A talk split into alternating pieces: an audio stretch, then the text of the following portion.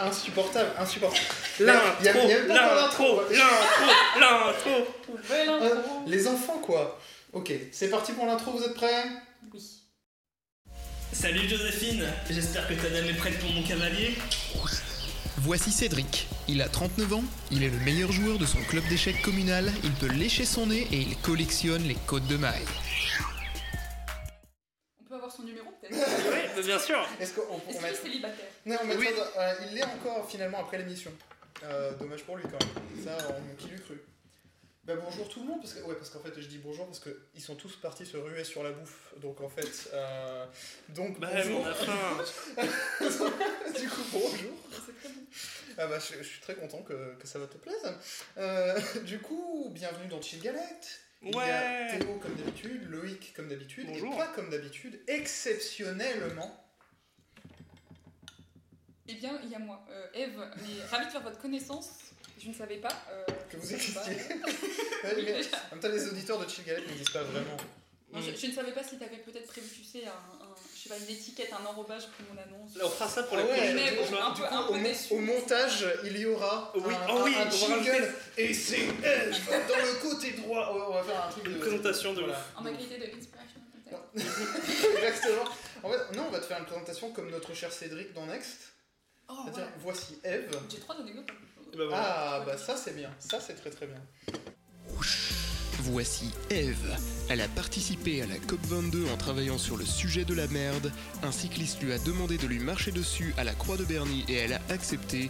Et elle a décapité par accident la statue de Bernard-Henri Lévy au musée Grévin. Euh, du coup, aujourd'hui, on se retrouve avec euh, une incroyable, en tout cas qui a l'air incroyable, tarte tatin qu'on a envie d'acheter depuis euh, des mois. avec Les le- millénaires. hein. Euh, et qui est enfin dans notre assiette. Donc on va voir si c'est bon ou si en fait bah, c'est dégueu. Et elle est accompagnée d'une glace vanille euh, qu'on prend à peu près à chaque fois dans Chick Galette. Voilà, ça cette, cette jamais. glace vanille, euh, franchement, si on n'est pas sponsorisé par la glace vanille Leader Price, il y a un moment, il n'y a pas de justice quand même. Euh, je le dis euh, haut et fort. Euh, donc, euh, bah ouais, quand même. Et euh, donc, la petite glace vanille, la petite tarte tatin, voilà, tranquillement. Un petit Bah samedi voilà. après-midi où il fait seulement 48 degrés, donc c'est parfait. La pâte de la tarte est déjà bonne. C'est délicieux. Ouais, c'est extrêmement bon. Ça a l'air vraiment ouf. Bon, et ben du coup, Une grosse régalade. euh, merci Bah ouais. d'avoir écouté Jill Galette. Nous, on va manger et on revient. On va manger, on revient tout à l'heure. Donc, aujourd'hui, on a des recommandations, comme Oui. en fait tout le temps. Non, j'ai juste mon téléphone en premier, c'est moi qui commence. C'est moi qui Ok, commence. ok, ok, ok. ok. Vas-y, vas-y, je te laisse commencer. Moi, je mange. Hum, T'as tout à fait raison, Eve. Euh, Comme ça, on pourra ensuite présenter Eve en bonne et due forme, parce que là, un moment, faut faire ça bien. Mes recommandations, c'est l'album Rêve Capital de Bertrand Burgala. C'est très bien ce qu'il fait comme musique et cet album-là, il est très bien. Euh, un morceau qui s'appelle Clouds Across the Moon d'un groupe qui s'appelle Ra Band. C'est un One Hit Wonder anglais des années 80. Franchement, vous allez kiffer. Ok. C'est super bien. Je l'ai déjà fait écouter plein de fois, fais pas le mec surpris. Bah, j'ai pas retenu. voilà, bah, c'est un One Hit Wonder, c'est un peu ça le. Bah. Un banger C'est un banger. Alors, c'est c'est un banger d'avant que les bangers existent. Ah, d'accord. Euh, et enfin, il y a un jeu, à savoir notre le bien-aimé Flight Simulator, Bah, ouais. Euh, qui est sorti sur Xbox et maintenant je j'y passe trop de temps. Donc euh, voilà, c'est mes recommandations. Bah, Flight Simulator était sur ma liste aussi. Je fais un bisou à Charlotte, une copine à moi qui travaille sur l'UX du jeu. Mais Oh non, là là. Oui, alors c'était une fille que je connaissais pas parce que c'est la, meuf en fait d'un de mes amis. Et elle s'est présentée en me disant Ouais, je suis UX, je fais de l'UX sur euh, Flight Sim. Trop Ok, stylé. bah bonjour madame. C'est- ouais, pardon madame, Absolument légendaire. Mais ouais, Donc gros bisous Charlotte. c'est incroyable. qui écoute probablement Chill Galette de toute façon. Bah, comme, comme est- la, la Terre entière. Voilà, toute la France au moins. voilà, de nos jours c'est plus, c'est plus sûr de partir du principe que les gens écoutent Chill Galette. Oui, de Il y a base. plus de chances que oui que plutôt que non. J'ai j'ai peur de sortir dehors. hein. On va me reconnaître. Euh, non, mais la fame, c'est dur, tu verras. Euh, euh, sinon, du coup, j'ai quelques recommandations aussi. Euh, comme on parlait d'un jeu, je vais aussi rapidement parler d'un autre jeu qui est dans le Game Pass, euh, qui s'appelle Going Under, qui est un petit roguelite qui parodie les le, le- le domaine corporate des entreprises qui ont une DA super colorée en mode les pubs Facebook. Allegria de, Allegria. de Buckco, qu'on salue. Et euh, On est du- deux personnes qui nous écoutent, qui bossent dans la pub et qui reconnaîtront ce que j'ai dit. Et du coup, voilà, c'est- très bien écrit, c'est très rigolo, c'est très joli. euh, ça, vraiment, ça passe le temps, c'est très bien. Euh, un peu dans le domaine euh, jeux vidéo, il y avait eu pour les 30 ans de Sonic, les 30 ans, il y a eu un genre de concert euh, symphonique en live de musique de Sonic, c'est très stylé et il y aura le lien en description. Et après, il y a plusieurs séries. mais je vais surtout parler du coup rapidement. Euh, entre le dernier épisode et celui-là, j'ai enfin commencé et fini entièrement Community. Mmh. Ah. Et c'est très cool Community. J'ai découvert du coup bah, 10 ans après, quoi, à peu près. Mais, euh, mais c'est vraiment bien. Bah, c'est, du coup, je vais pas, je vais pas euh, trop m'étendre sur le sujet parce que déjà, je n'ai pas envie de spoiler et je conseille à tout le monde de regarder. Et c'est très très bien. Les interactions entre les personnages sont tellement drôles. C'est Euh, vraiment une série où la VO est très très très supérieure à la VF. Oui. Bah après, j'ai regardé, regardé un peu les deux et personnellement, ça m'a pas dérangé. Euh, en fait, la, y a, la voix de certains personnages en, en VF est quand même très très rigolote. Après, en tant, en tant que en série, j'ai aussi regardé Shmigadoon, euh, qui est une série qui passe actuellement sur Apple TV, euh, Apple TV+, c'est leur première saison. Où en gros, c'est euh, un couple où en fait ça marche plus trop entre eux et ils essayent plusieurs trucs de thérapie de couple et en fait ça marche jamais. Alors là, ils essayent un truc pour reconnecter leurs énergies dans un. Euh, dans, dans un. dans, dans des Une balades. en- dans les bois. voilà, une retraite dans les bois, des balades en forêt et tout. Et en fait, ils se dans la forêt, ils passent à travers un petit pont et ils tombent dans un genre de, de monde parallèle chelou où en fait euh, ils sont bloqués dans un petit village où la vie est une comédie musicale À la fin du 18e siècle. à la fin du du 19e. 19e. Ouais, à la fin du 19e, et euh, euh, c'est une comédie musicale, et tu peux seulement repartir de la ville quand tu as enfin trouvé le vrai amour. Et du coup, il se passe plein de trucs, et c'est euh, c'est comédie et comédie musicale en même temps. C'est vraiment très très drôle. Et euh, voilà. Et après, je vais aussi euh, rapidement parler de. Enfin, recommander Villebrequin, que Théo m'a Oh, fait découvrir. Et c'est trop bien. Et du coup, euh, voilà, exactement. C'est Théo qui m'a fait découvrir, qui m'en avait parlé pendant pas mal de temps avant que je regarde. Et en fait, euh, une fois que j'ai regardé, j'ai trouvé ça bah, beaucoup trop drôle.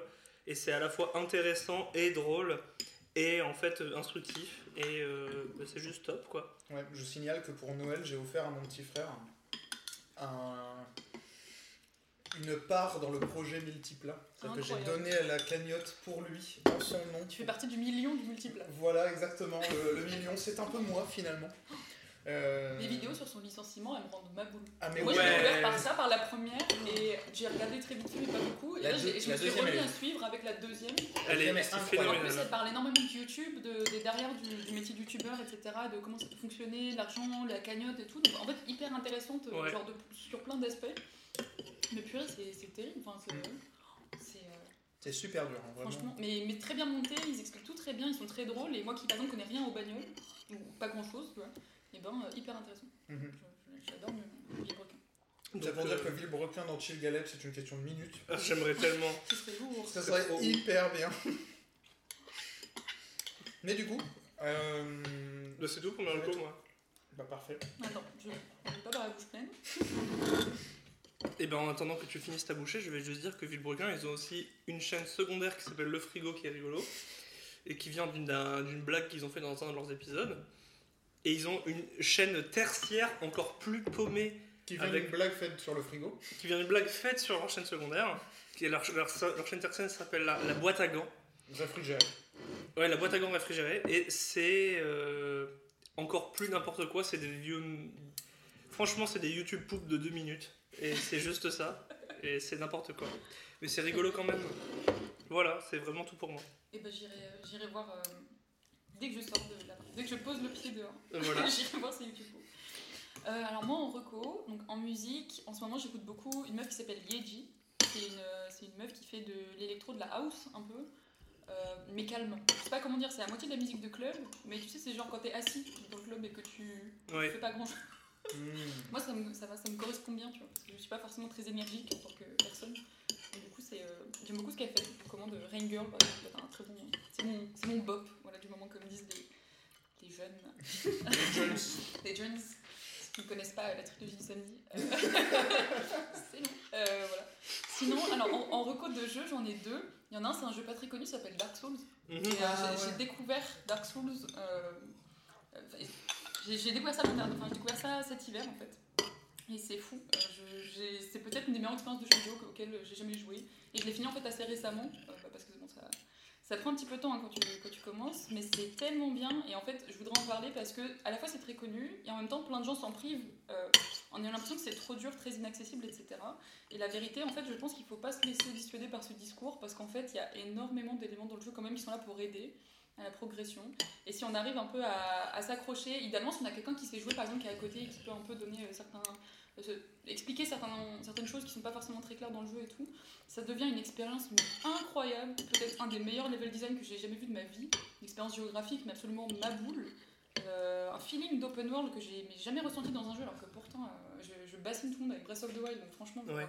personne, enfin, personne n'est pris pour mon bassinage Dark Souls là, pour les mois à venir. je, je tiens à le dire, mais voilà. Et euh, vraiment, je vous, je vous encourage à le commencer. C'est un superbe, super discours sur genre le- la santé mentale, la dépression, les sentiments, la nostalgie, tout. C'est- Je m'attendais vraiment pas à ce que derrière ce jeu se cache euh, un univers aussi riche. Quoi. Donc là, je suis partie pour euh, franchement les enchaîner un peu tous. Euh, voilà, donc j'ai adoré. Et sinon, Reco peut-être un peu moins connu en jeu vidéo, mais que j'ai adoré aussi, ce serait Bug Snacks. Ah, Ah oui. Je force avec ce jeu parce que vraiment, quelle tristesse qu'il n'ait pas plus euh, percé que ça, mais il avait pas mal euh, marché. Enfin, moi en fait, je l'avais découvert parce que sur PS5, il était gratuit euh, sur la première semaine et tout. Et en fait, euh, c'est un jeu incroyable dans lequel on incarne un espèce de meupet journaliste Ouais. qui va sur une île dans, pour enquêter en fait sur un espèce de phénomène qui s'appelle les bug snacks. C'est des créatures mi-insectes, mi-snack. Et en fait, euh, on peut les manger. Il y a des choses mystérieuses sur cette île, je vais pas en dire trop, mais c'est à la croisée entre Pokémon Snap, Ape Escape et Ouais. euh, un, un peu un truc de body horror au final pour enfants. C'est très bizarre d'une certaine manière, mais c'est vraiment une expérience folle qui s'adresse à tous les publics et qui fait ressentir plein de choses, une expérience narrative incroyable, je recommande à fond. Très sous-côté. Et avec de la musique de. de Kero Kero Bonito, oui, fait le, fait le thème, et il y a même un, un espèce de. euh, c'est c'est une chanson qui a un twist quand on a fini. Ah, d'accord. Ça, c'est super bien. C'est ça, une chanson avec un double sens qui est extrêmement, extrêmement euh, ténu.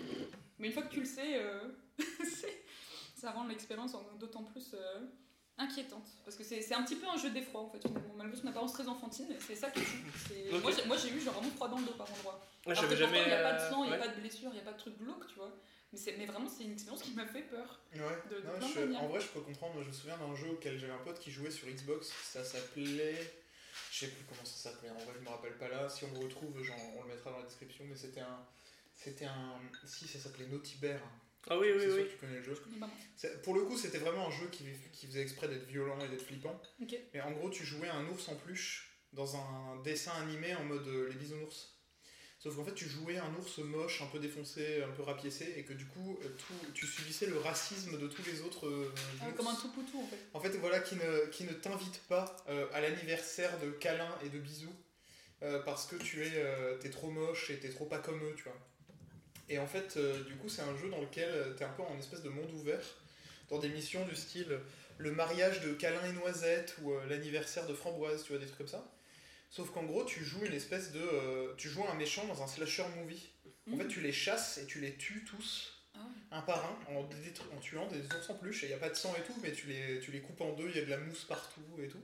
Et genre, tu coupes les câbles de téléphone pour pas qu'ils puissent appeler la police. Tu mets des pièges à loups euh, en, de- en dehors de leur voiture, comme ça, quand ils sortent, ils se pètent la jambe dedans et tout. Enfin, c'est horrible comme jeu. Et c'est vraiment un jeu qui avait joué sur ce délire de c'est pour les enfants, et en fait, euh, non, pas du tout. Bah, ça a l'air euh, plus vénère encore que Oui. Bugsnax. Ouais. Bugsnax, c'est a vraiment très ténu. Les, Bugsnax, j'avais Ça- jamais, ça a l'air d'être en sous-texte, quoi. J'avais jamais perçu cette vibe dans les trailers du jeu. Et ou, bah alors faut le regarder moi, jusqu'au bout parce qu'à la Moi, toute, je trouve qu'un peu si. hein.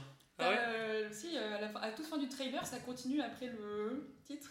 Ok, ah, coup, pas il y a quelques secondes où tu te rends compte qu'ils essaient quand même de faire passer la vibe un peu angoissante du jeu. Et en fait, il n'y a rien de, il y a rien de l'ordre de tu vas tuer des gens. ou- Ouais, ouais. Vraiment, il n'y a rien de violent. C'est-à-dire qu'il y a, tu tires sur personne. Non, mais c'est juste un peu le malaise à la Hug Me Scared où il y a un monde parallèle et t'es un peu Ouais, en fait, quand t'arrives, déjà, il se passe des choses et elles sont pas très normales, tu vois. Mais en même temps, tu dis, bon, c'est peut-être le jeu. Et en fait, plus le jeu passe, et plus il y a vraiment un inconfort physique qui se crée parce qu'on te demande de faire des choses où tu te dis, c'est curieux, quoi, ça devrait pas se passer comme ça, c'est pas normal.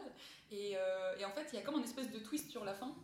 Et euh, le twist, il est. euh, Enfin, narrativement, il, est très prenant si t'as fait un peu les quêtes des personnages et tout, parce qu'il y a un caractère development hyper intéressant. En fait, les personnages, ils sont pleins de soucis, voilà, ils essaient de, ils, se posent plein de questions existentielles et tout, et sans que vraiment tu n'aies rien de violent, mais de, de près ou de loin, Et bah la, la, fin, tout, comment c'est amené et tout, crée vraiment une angoisse physique, un malaise physique qui, moi, m'a mis hyper mal.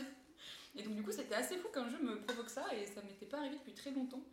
Euh, donc voilà, Euh, franchement, Bugsnax, euh, énorme recommandation et euh, jeu extrêmement sous-côté, mais très très très très bien. Bah, très stylé. Ouais, la... Ça donne envie parce que j'avais jamais. Les trailers me semblaient vue, Voilà, c'est ça, en qui- fait. Qui me donnait envie en fait. Moi. Les trailers me semblaient sympas, mais sans plus, je m'étais pas renseigné. Et tu es la première personne qui Ah, m'en- qui m'en parle. Bah, tu- je suis vas me- influenceuse Bugsnax, tout Ouais, simplement. exactement. Sur LinkedIn, j'avais fait un post pour dire franchement, je jouais à Bugsnax. Vraiment influenceuse Bugsnax de l'industrie, tu vois. Ouais, c'est trop bien. Bah, trop cool. Non, mais moi Et, d'ailleurs. et faites les quêtes euh, des personnages. Par contre, c'est important parce que ça, ça prend que 2 heures de plus, je pense. En tout, ça doit faire entre, entre 8 et 12 heures, 13 heures pour faire le- les quêtes de tout le monde. Et euh, ça rend vraiment toute la fin encore plus euh, Ouais, impactante et marquante. Cette bouteille Tu regardes cette bouteille Oui. exactement. Euh, bah, je me permets de faire une petite reco euh, éclair à laquelle je viens de repenser, mais récemment j'ai rejoué, j'ai j'ai joué à Orcs Must Die 3. Et je suis extrêmement hypé parce que Orcs Must Die, euh, pour expliquer simplement, c'est un jeu de tower defense dans lequel on joue un, un mage qui doit combattre des orques dans un environnement un peu euh, heroic fantasy, machin, des trucs comme ça. Sauf qu'en fait, le jeu, c'est un jeu dans lequel on, on joue ce personnage-là et on défonce des orques à coups d'épée et machin. Mais en même temps, on doit les empêcher de traverser un couloir euh, en plaçant des pièges. Ça a l'air super chiant dit comme ça, mais franchement, regardez du gameplay, c'est vraiment marrant. Et si vous pouvez y jouer, essayez d'y jouer, je le recommande très fort. Euh, et j'avais beaucoup joué au 1 et au 2 qui étaient euh, des jeux d'il y a 10 ans en fait. hein. Ouais, ouais, ouais. Et, et le nouveau étant sorti sur, sur Xbox également, mon petit frère m'en a fait cadeau et c'est génial. C'est trop trop bien, ça se joue en multijoueur, en coop et c'est super bien. Donc je, le, je recommande très fort d'y jeter un œil au moins pour voir si c'est pour vous. Parce que Et on dit bonjour à ton petit frère on dit bonjour à mon petit frère qui n'écoute sans doute pas de Chill Galette. Pas du tout, mais c'est pas J'espère pas parce que sinon c'est gênant quand même. Parce qu'on Sinon, arrête pas de la lancer des dossiers sur lui depuis le début. Ça s'appelle comment? Il s'appelle Titouan, donc déjà. Oh là là là là. Désolé, c'est pas du tout. Je vais lui envoyer- bisous, Je n'en pense rien parce Je que. vais envoyer cet épisode ton Voilà, exactement, envoie-lui et je me ferai. euh, Ça me fait penser à l'attaque des titans. Il y a un personnage qui s'appelle Titouan. Non, mais tu sais, ça- peut faire l'attaque des titans, quoi. Ah oui, alors d'accord. Je vois le genre. Le thème du jour. non, avant le thème du jour, en plein vrai. Mais oui. Bah, juste plein de copies de ton frère. T'as une armée de, de ton frère. Vous êtes fatigants, tous les deux. Tous autant que vous êtes, vous êtes usants. Euh, moi, je propose qu'avant de parler vraiment du thème, on prenne le temps de présenter comme il se doit. Ah, oui. Pour de vrai. Elle qui est en train de manger sa, sa tarte et qui est un peu en mode Oui, alors, alors, je suis- C'est moi, Eve Oui, moi. Donc voilà, elle a des lunettes. Donc le thème du jour. Ouais. Non, alors, Eve, Je qui, est. Mais non. Et si Si, j'ai- moins 3,5 à chaque. Eh bien, euh, mettez un pouce bleu si jamais vous aussi vous êtes minimum. J'ai d'ailleurs lancé une cagnotte. Oh là là Je là salue là. tous les myopes de France. Bah, nous aussi. La grosse communauté. euh. C'est ça. Très. Fait que Sachez qu'on vous voit, à défaut que vous, vous nous voyez. Quoi. Ouais. Oui. Allez, la petite remarque désobligeante, pas drôle. Voilà, trop marrant. J'ai failli m'étouffer avec la limonade, alors Voilà. qu'elle est bonne en plus. Ouais, elle est C'est très bonne. ça. C'est voilà, le karma a fait son office. mais, euh, mais donc, Eve, qu'on connaît parce que on adore la géographie et qu'elle aussi, pas vrai? C'est vrai. Voilà, donc, Quelle Donc, donc euh, voilà. Et pourquoi la géographie? Qu'est-ce qui, qu'est-ce qui te. Pourquoi? Alors, hyper par hasard au départ. Donc, euh, moi, à la base, petite, petite biographie. Euh, Le mouvement de cheveux, j'aurais tellement Ouais. aimé qu'on puisse auditivement. Ah, c'est pas très radiophonique, tu, mais. peux, tu peux faire euh, ça avec de la SMR, peut-être. Ouais. Je, je te fais un ASMR avec un micro très proche. Il y a eu un petit mouvement de cheveux pour dire eh oui, Alors, oui, c'est moi. c'est moi. Donc en fait moi j'ai fait un j'ai fait un bac L et donc tu sais il y avait plein plein plein de matières dedans et en fait moi j'étais le genre d'élève qui aimait bien tout et euh, qui savait pas choisir parce que vraiment l'école j'aimais bien et euh, tout était cool quoi. Donc du coup euh, tu rentrais à la fac dans une espèce de classe dans laquelle tu pouvais tester un peu toutes les matières et ensuite tu rentres dans la deuxième année de ton choix et euh, j'ai fait toute la semaine de cours en me disant bon bah, j'espère que d'ici la fin d'année genre, ce sera plus clair ce que je veux faire et en fait j'ai eu une heure de cours avec le prof de géo à ce moment-là qui s'appelle Olivier Millot que j'embrasse. Enfin, non, peut-être pas. à, qui je dis bonjour. Oui, à, Mais qui, bon. à qui je vais dire bonjour, mais respectueusement. Quoi. Et euh, À une distance qui respecte les gestes Mais barrières. c'est très très important d'avoir des bons profs qui te donnent le goût de, Ah ouais. de, de bah, en une heure, en fait, c'était fou parce que ça a été vraiment un espèce de. Ça a remis en question, mais vraiment tout mon rapport au monde en, en une heure, quoi, de, de juste l'écouter parler. Et quand je suis sortie, mais j'étais retournée, tu vois, parce que tout, tout pouvait m'intéresser, mais là j'étais vraiment genre, waouh, en fait, tout, tout mon rapport au monde vient de changer, quoi. Sur l'heure qui vient de passer, j'ai vécu une expérience de fou. Et donc, quand je suis sortie de la classe, j'étais trop enthousiaste et j'ai dit à tout le monde, mais c'est dingue là ce qui vient de se passer. Et tout le monde était là, Oh, c'était un peu chiant, quoi. C'était. C'était la. Ouais, carte. Ah, C'est C'était un peu chiant, moi je préfère l'histoire, euh, oh là là. Et donc du coup en fait j'étais la seule à m'orienter en géographie derrière, mais dès la première heure je su que je voulais faire ça. Parce que ça n'a vraiment rien à voir avec ce qu'on fait au collège, au lycée, etc. C'est l'une des seules matières en fait qui est enseignée par des gens dont c'est pas le, la formation quoi. Enfin, 93% des profs d'histoire géo de cette année sont historiens. Donc bon en fait c'est un peu fâcheux tu vois parce que c'est pas forcément des gens qui ont le même genre de formation que euh, les gens qui font de la géographie on va dire full time. Mhm. Et euh, c'est un peu dommage que c'est pas une matière qui puisse exister. euh, euh, on va dire seule, tu vois, en, en Ouais. France en tout cas, hein, parce que les autres pays le font. hein. Bon, et après, y a- Là, on repart sur un podcast de 3 heures. Pour euh, revenir sur la raison historique pourquoi Jules Ferry a décidé de faire ça. Parce que à, à l'origine, c'est un On va lui plan remonter les bretelles à patriotique, Jules euh, En prévision de la reconquête de l'Alsace et de la Lorraine. hein. C'est ça l'origine de l'histoire géo en France. Donc, euh, c'est. C'est trop bien. On peut y revenir, hein, mais c'est- c'est très très long. Euh, tout ça pour dire en résumé, voilà, hyper cool. Je trouve que c'est une des disciplines qui mélange plein de sous-disciplines. En fait, c'est plus un regard sur plein de disciplines que genre une discipline à part entière. Donc, euh, on travaille sur le climat, on travaille sur les écosystèmes, et on travaille aussi sur les gens, comment est-ce qu'ils habitent les endroits, qu'est-ce qu'ils y font, euh, qu'est-ce qui se passe entre eux et tout. Euh, on utilise des outils euh, qui sont cool, la cartographie c'est cool, euh, faire je sais pas, les, les, les imageries satellites c'est cool, etc. On fait, on fait plein de choses comme ça, c'est très, euh, très intéressant, on s'ennuie jamais. Et euh, voilà, Euh, je pense que la géographie c'est très bien pour tout ça.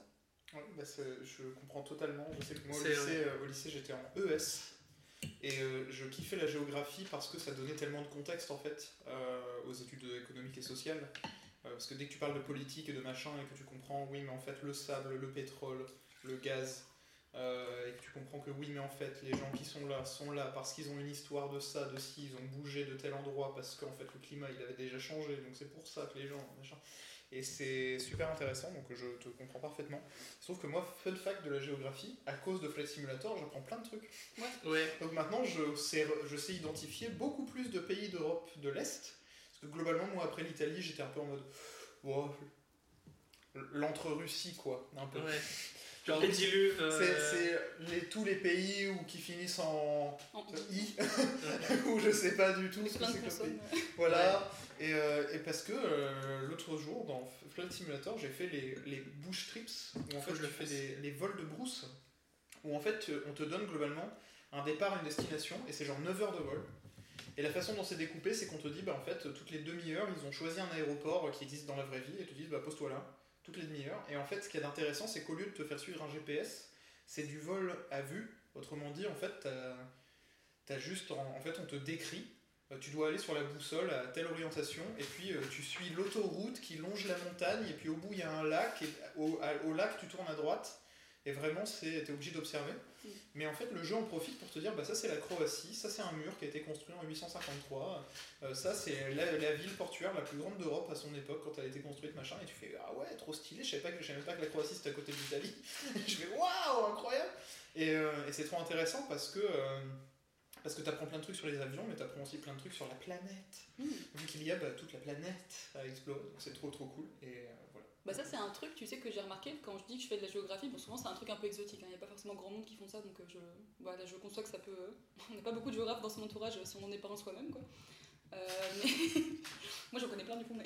Ah ouais, du coup. Mais oui, mais euh, moi quand des gens me rencontrent, souvent je suis la seule qui connaisse quoi. Et donc en fait, un des premiers trucs souvent que les gens me disent, c'est qu'eux ils détestent la géographie. C'est vraiment systématique, c'est ah ouais, moi j'aimais bien l'histoire, mais bon, la géo, euh, un peu, un peu chiant quand même, etc. Et je leur en veux pas parce que c'est vrai que c'est hyper chiant en fait. Pour eux, c'est très résumé à euh, faire des espèces de schémas, des croquis de merde. Moi j'étais hyper nulle euh, au collège et au lycée en géographie en histoire géo. J'avais, c'était ma pire moyenne, en gros j'avais euh, tout juste la moyenne à chaque fois.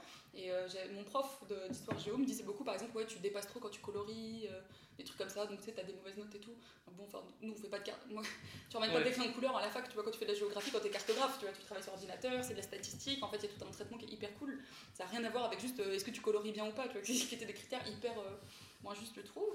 Et en fait, d'un côté, les gens me disent tous vraiment qu'ils détestent la géographie, que c'est vraiment pas leur truc, mais d'un autre côté, il y a énormément de trucs en ce moment euh, géographiques en fait sur lesquels se hype, que ce soit euh, Flight Sim, auquel plein de monde joue, s'y intéresse, etc. Tu prends euh, GeoGuessr. Ouais. Les tweets GeoGuessr, tout le monde regarde C'est trop bien, GeoGuessr. Ça a lancé une hype sur la géographie qui est trop cool. J'adore Il y, a- un youtubeur qui fait des trucs de, GeoGuessr, j'ai plus son nom en tête, tous, mais. non euh, non, non, là, c'est un anglophone. Ah. et qui est Bah, un qui fait en euh, vrai. qui est genre, Geo, je crois, c'est genre GeoKing ou quoi. Il fait plein de vidéos dans ce style-là. Je, je suis sûr que c'est pas son nom ce que j'ai dit, mais c'est dans ce délire-là. Je mettrai le bon nom en description. Euh, en gros, donc, il, a, il a commencé à être connu en faisant du GeoGuessr, en étant très très bon, en faisant des. des, euh, Des perfect runs Des- où il des fait le maximum, le maximum de points sur des trucs où, en plus avec des règles alternatives, genre t'as pas le droit de bouger la caméra. T'as pas le droit de bouger la caméra, t'as que 10 secondes par endroit, euh, que des trucs comme ça, et super vénère. 5000 points par manche, le mec il fait des scores Et maximum. il, il a fait des scores maximum et il a commencé à du coup faire d'autres choses dans ce délire-là. Il a fait des, euh, il en a fait des, des géoguesseurs en vrai. En fait, il se bande les yeux et en fait, il y a des gens qui l'emmènent dans un, dans un, dans un van et dans une voiture et dans un bus puis un avion Oui, puis un tu bateau. vois à pied lire les panneaux et tout. Et il arrive à un endroit random dans la ville et il qui regarde. m'a demandé de, lui, faire ça. C'est- On est en train trop de- bien. d'organiser ça. Bah, c'est trop, trop de bien. Donc euh, je vous passerai le lien. Bah, ouais, carrément. carrément, c'est trop stylé. de ouf. Et, Ah, euh, et du coup, bah, tu pourras regarder, c'est c'est Bah, ouf comme résultat, ses réactions sont trop drôles.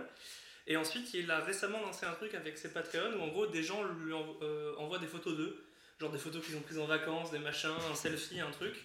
Et en fait, lui, juste avec la photo, il a essayé de trouver à 10 mètres près où ils étaient sur la Terre, ouais. avec la photo. Et il y arrive quasiment à chaque fois. C'est la quête de Breath of the Wild. Là. Mais oui.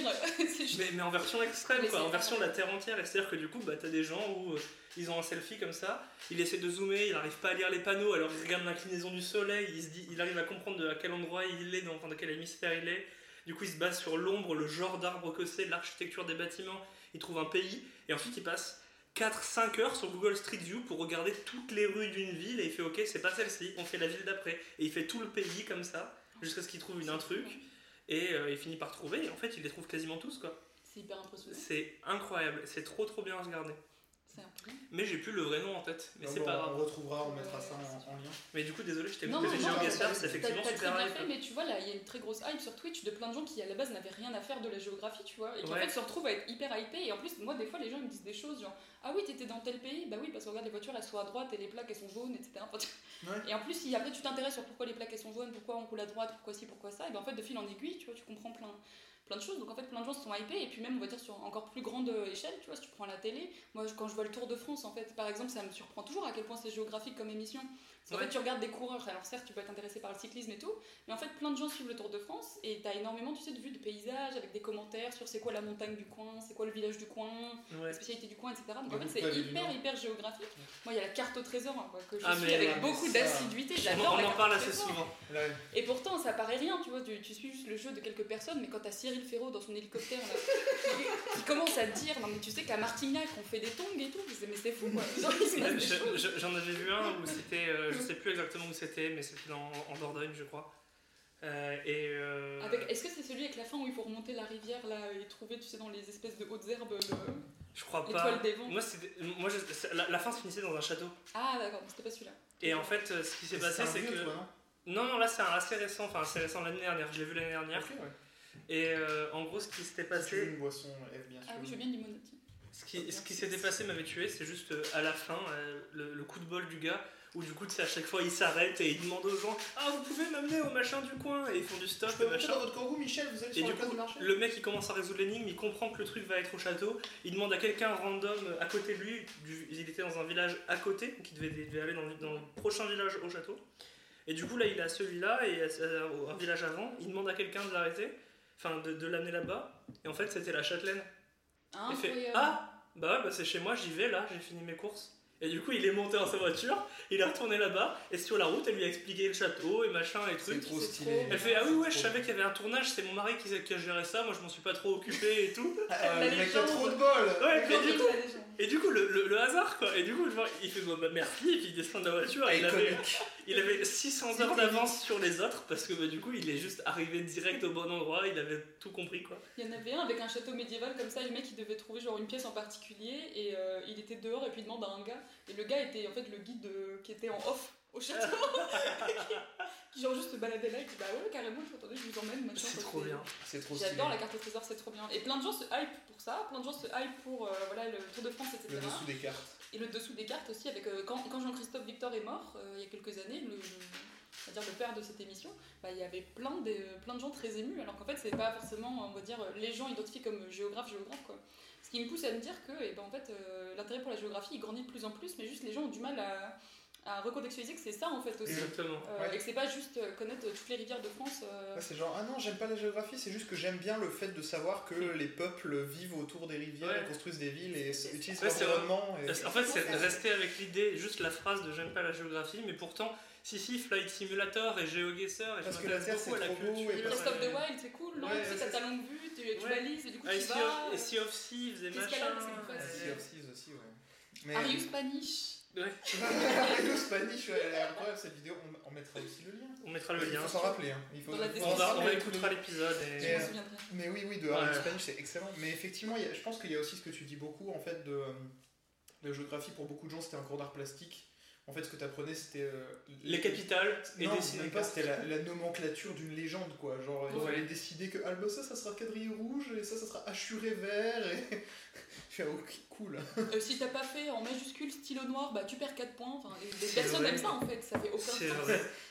Euh, faut Ça que l'eau soit en bleu, pas en majuscule et ça suit le cours d'eau, etc. Alors qu'en fait, aujourd'hui, en fait, ce qui est fou, c'est que moi, quand je suis rentrée en géo, j'avais pas percuté qu'il y aurait autant de maths, par exemple. Euh, D'accord. moi, je viens de L, donc. Et euh, par exemple, l'un de mes premiers cours de géo, ça a été de la stat. Parce qu'en fait, une carte, c'est essentiellement une manière de représenter de la statistique. C'est-à-dire que si je te montre une carte du monde, tu vois, avec les 180, euh, enfin, 190 et quelques, bon, ça change des gens d'un organisme à l'autre qui compte. Parce On n'est que- pas d'accord sur combien il y a de Voilà. pays, mais bon, voilà. Parce qu'on Euh, n'est pas d'accord sur ce qui est un pays ou pas. Sur les, Oui, les oui. micronations qui ne sont pas reconnues. Combien il y a de euh, Somalie par exemple, des trucs comme ça, bon, Voilà. c'est des enjeux sur lesquels tout le monde ne se met pas forcément d'accord, donc ça dépend, mais on va dire plus de 190 pays euh, qui sont sur ta carte. Euh, en fait, tu sais, tu vas avoir par exemple les pays les moins peuplés, ils vont être en jaune, et puis les plus densément peuplés, ils vont être en rouge et tout. Mais en fait, ce qu'il y a derrière, c'est juste un super gros tableau Excel de 190 Ouais. lignes, Ouais. avec euh, juste les chiffres, les données de population et tout. Mais si moi je te montre un tableau Excel de 190 lignes, si tu veux, pour reconnaître quels sont les endroits peuplés sur Terre euh, ou peu pas, etc., c'est pas si simple. Ça demande un effort d'abstraction et de visualisation qui est très avancé. Alors qu'une carte, te permet de manière facile en fait de représenter ça. Bien sûr, après euh, il y a plein d'enjeux derrière, hein, que ce soit sur la projection cartographique, c'est-à-dire comment est-ce que tu ouais. montres les Ah. trucs, ou Ça, sur ça, la, ça, la discrétisation, qui est un autre super gros enjeu de la géographie et de la statistique, et qui est très peu euh, amené sur le, le débat public, on va dire. Mais la discrétisation, c'est hyper important. C'est comment tu vas choisir, comment tu fais tes catégories. Ouais. Euh, et à partir de quel, de quel chiffre, si tu veux, ça change. Parce qu'en fait, euh, moi, j'y connais rien en maths. hein. Je, je reste sincère. hein. Moi, les, les maths, c'est Excel. Donc, je sais faire plein de formules Excel, mais si tu m'enlèves Excel, je sais rien faire. Donc, j'y connais rien en maths. Mais en fait, euh, quand tu prends un, un outil de cartographie, tu vas mettre tes données, etc. Et ensuite, pour faire ces couleurs, tu vas les générer automatiquement sur ordinateur. Il n'y a pas de coloriage, il n'y a pas de, de gribouillis. euh, le prof de géographie va être euh, content de savoir ça, mais bon, là, il n'y a pas.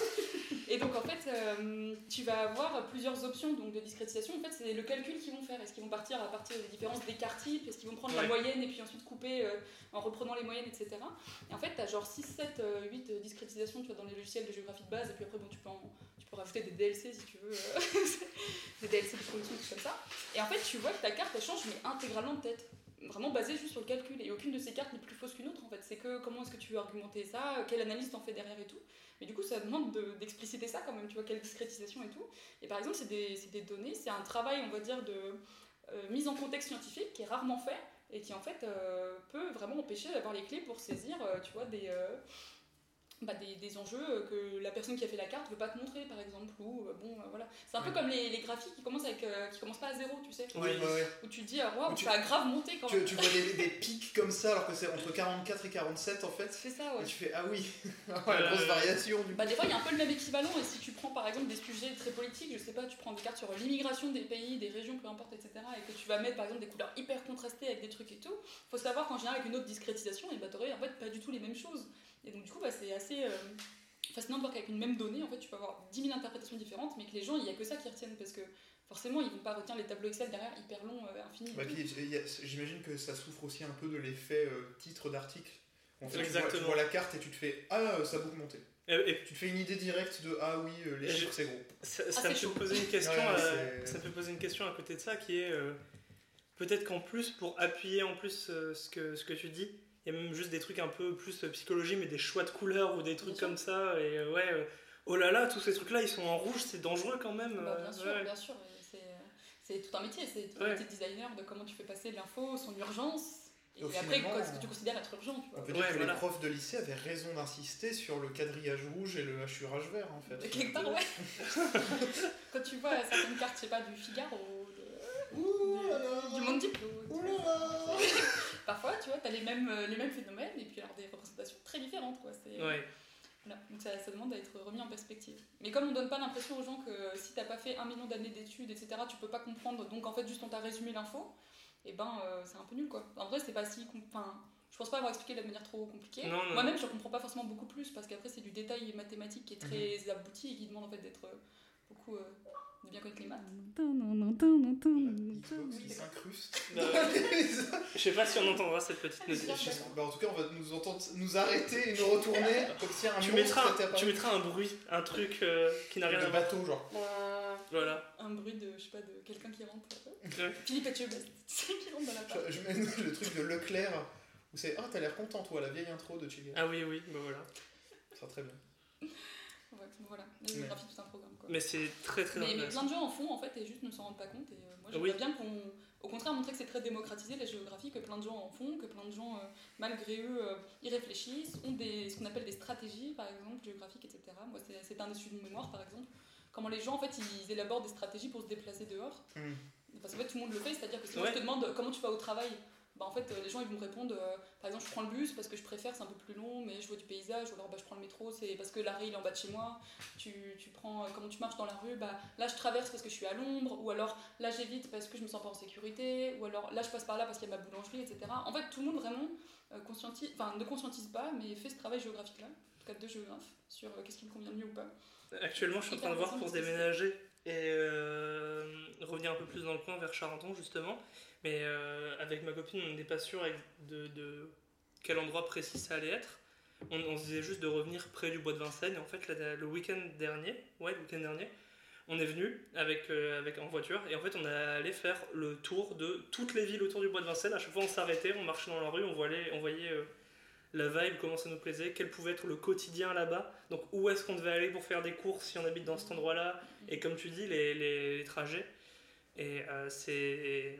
Là, je sais que c'est, enfin, c'était quelque chose qui était très très intéressant et effectivement où tu te poses là complètement euh, consciemment les questions de je préfère quoi entre ça et ça et euh, tu te rends compte de, que, enfin, que personnellement t'as pas les mêmes valeurs qui sont accordées à, à tout ce qui t'entoure en fait. Et c'est, vrai, c'était vraiment super intéressant.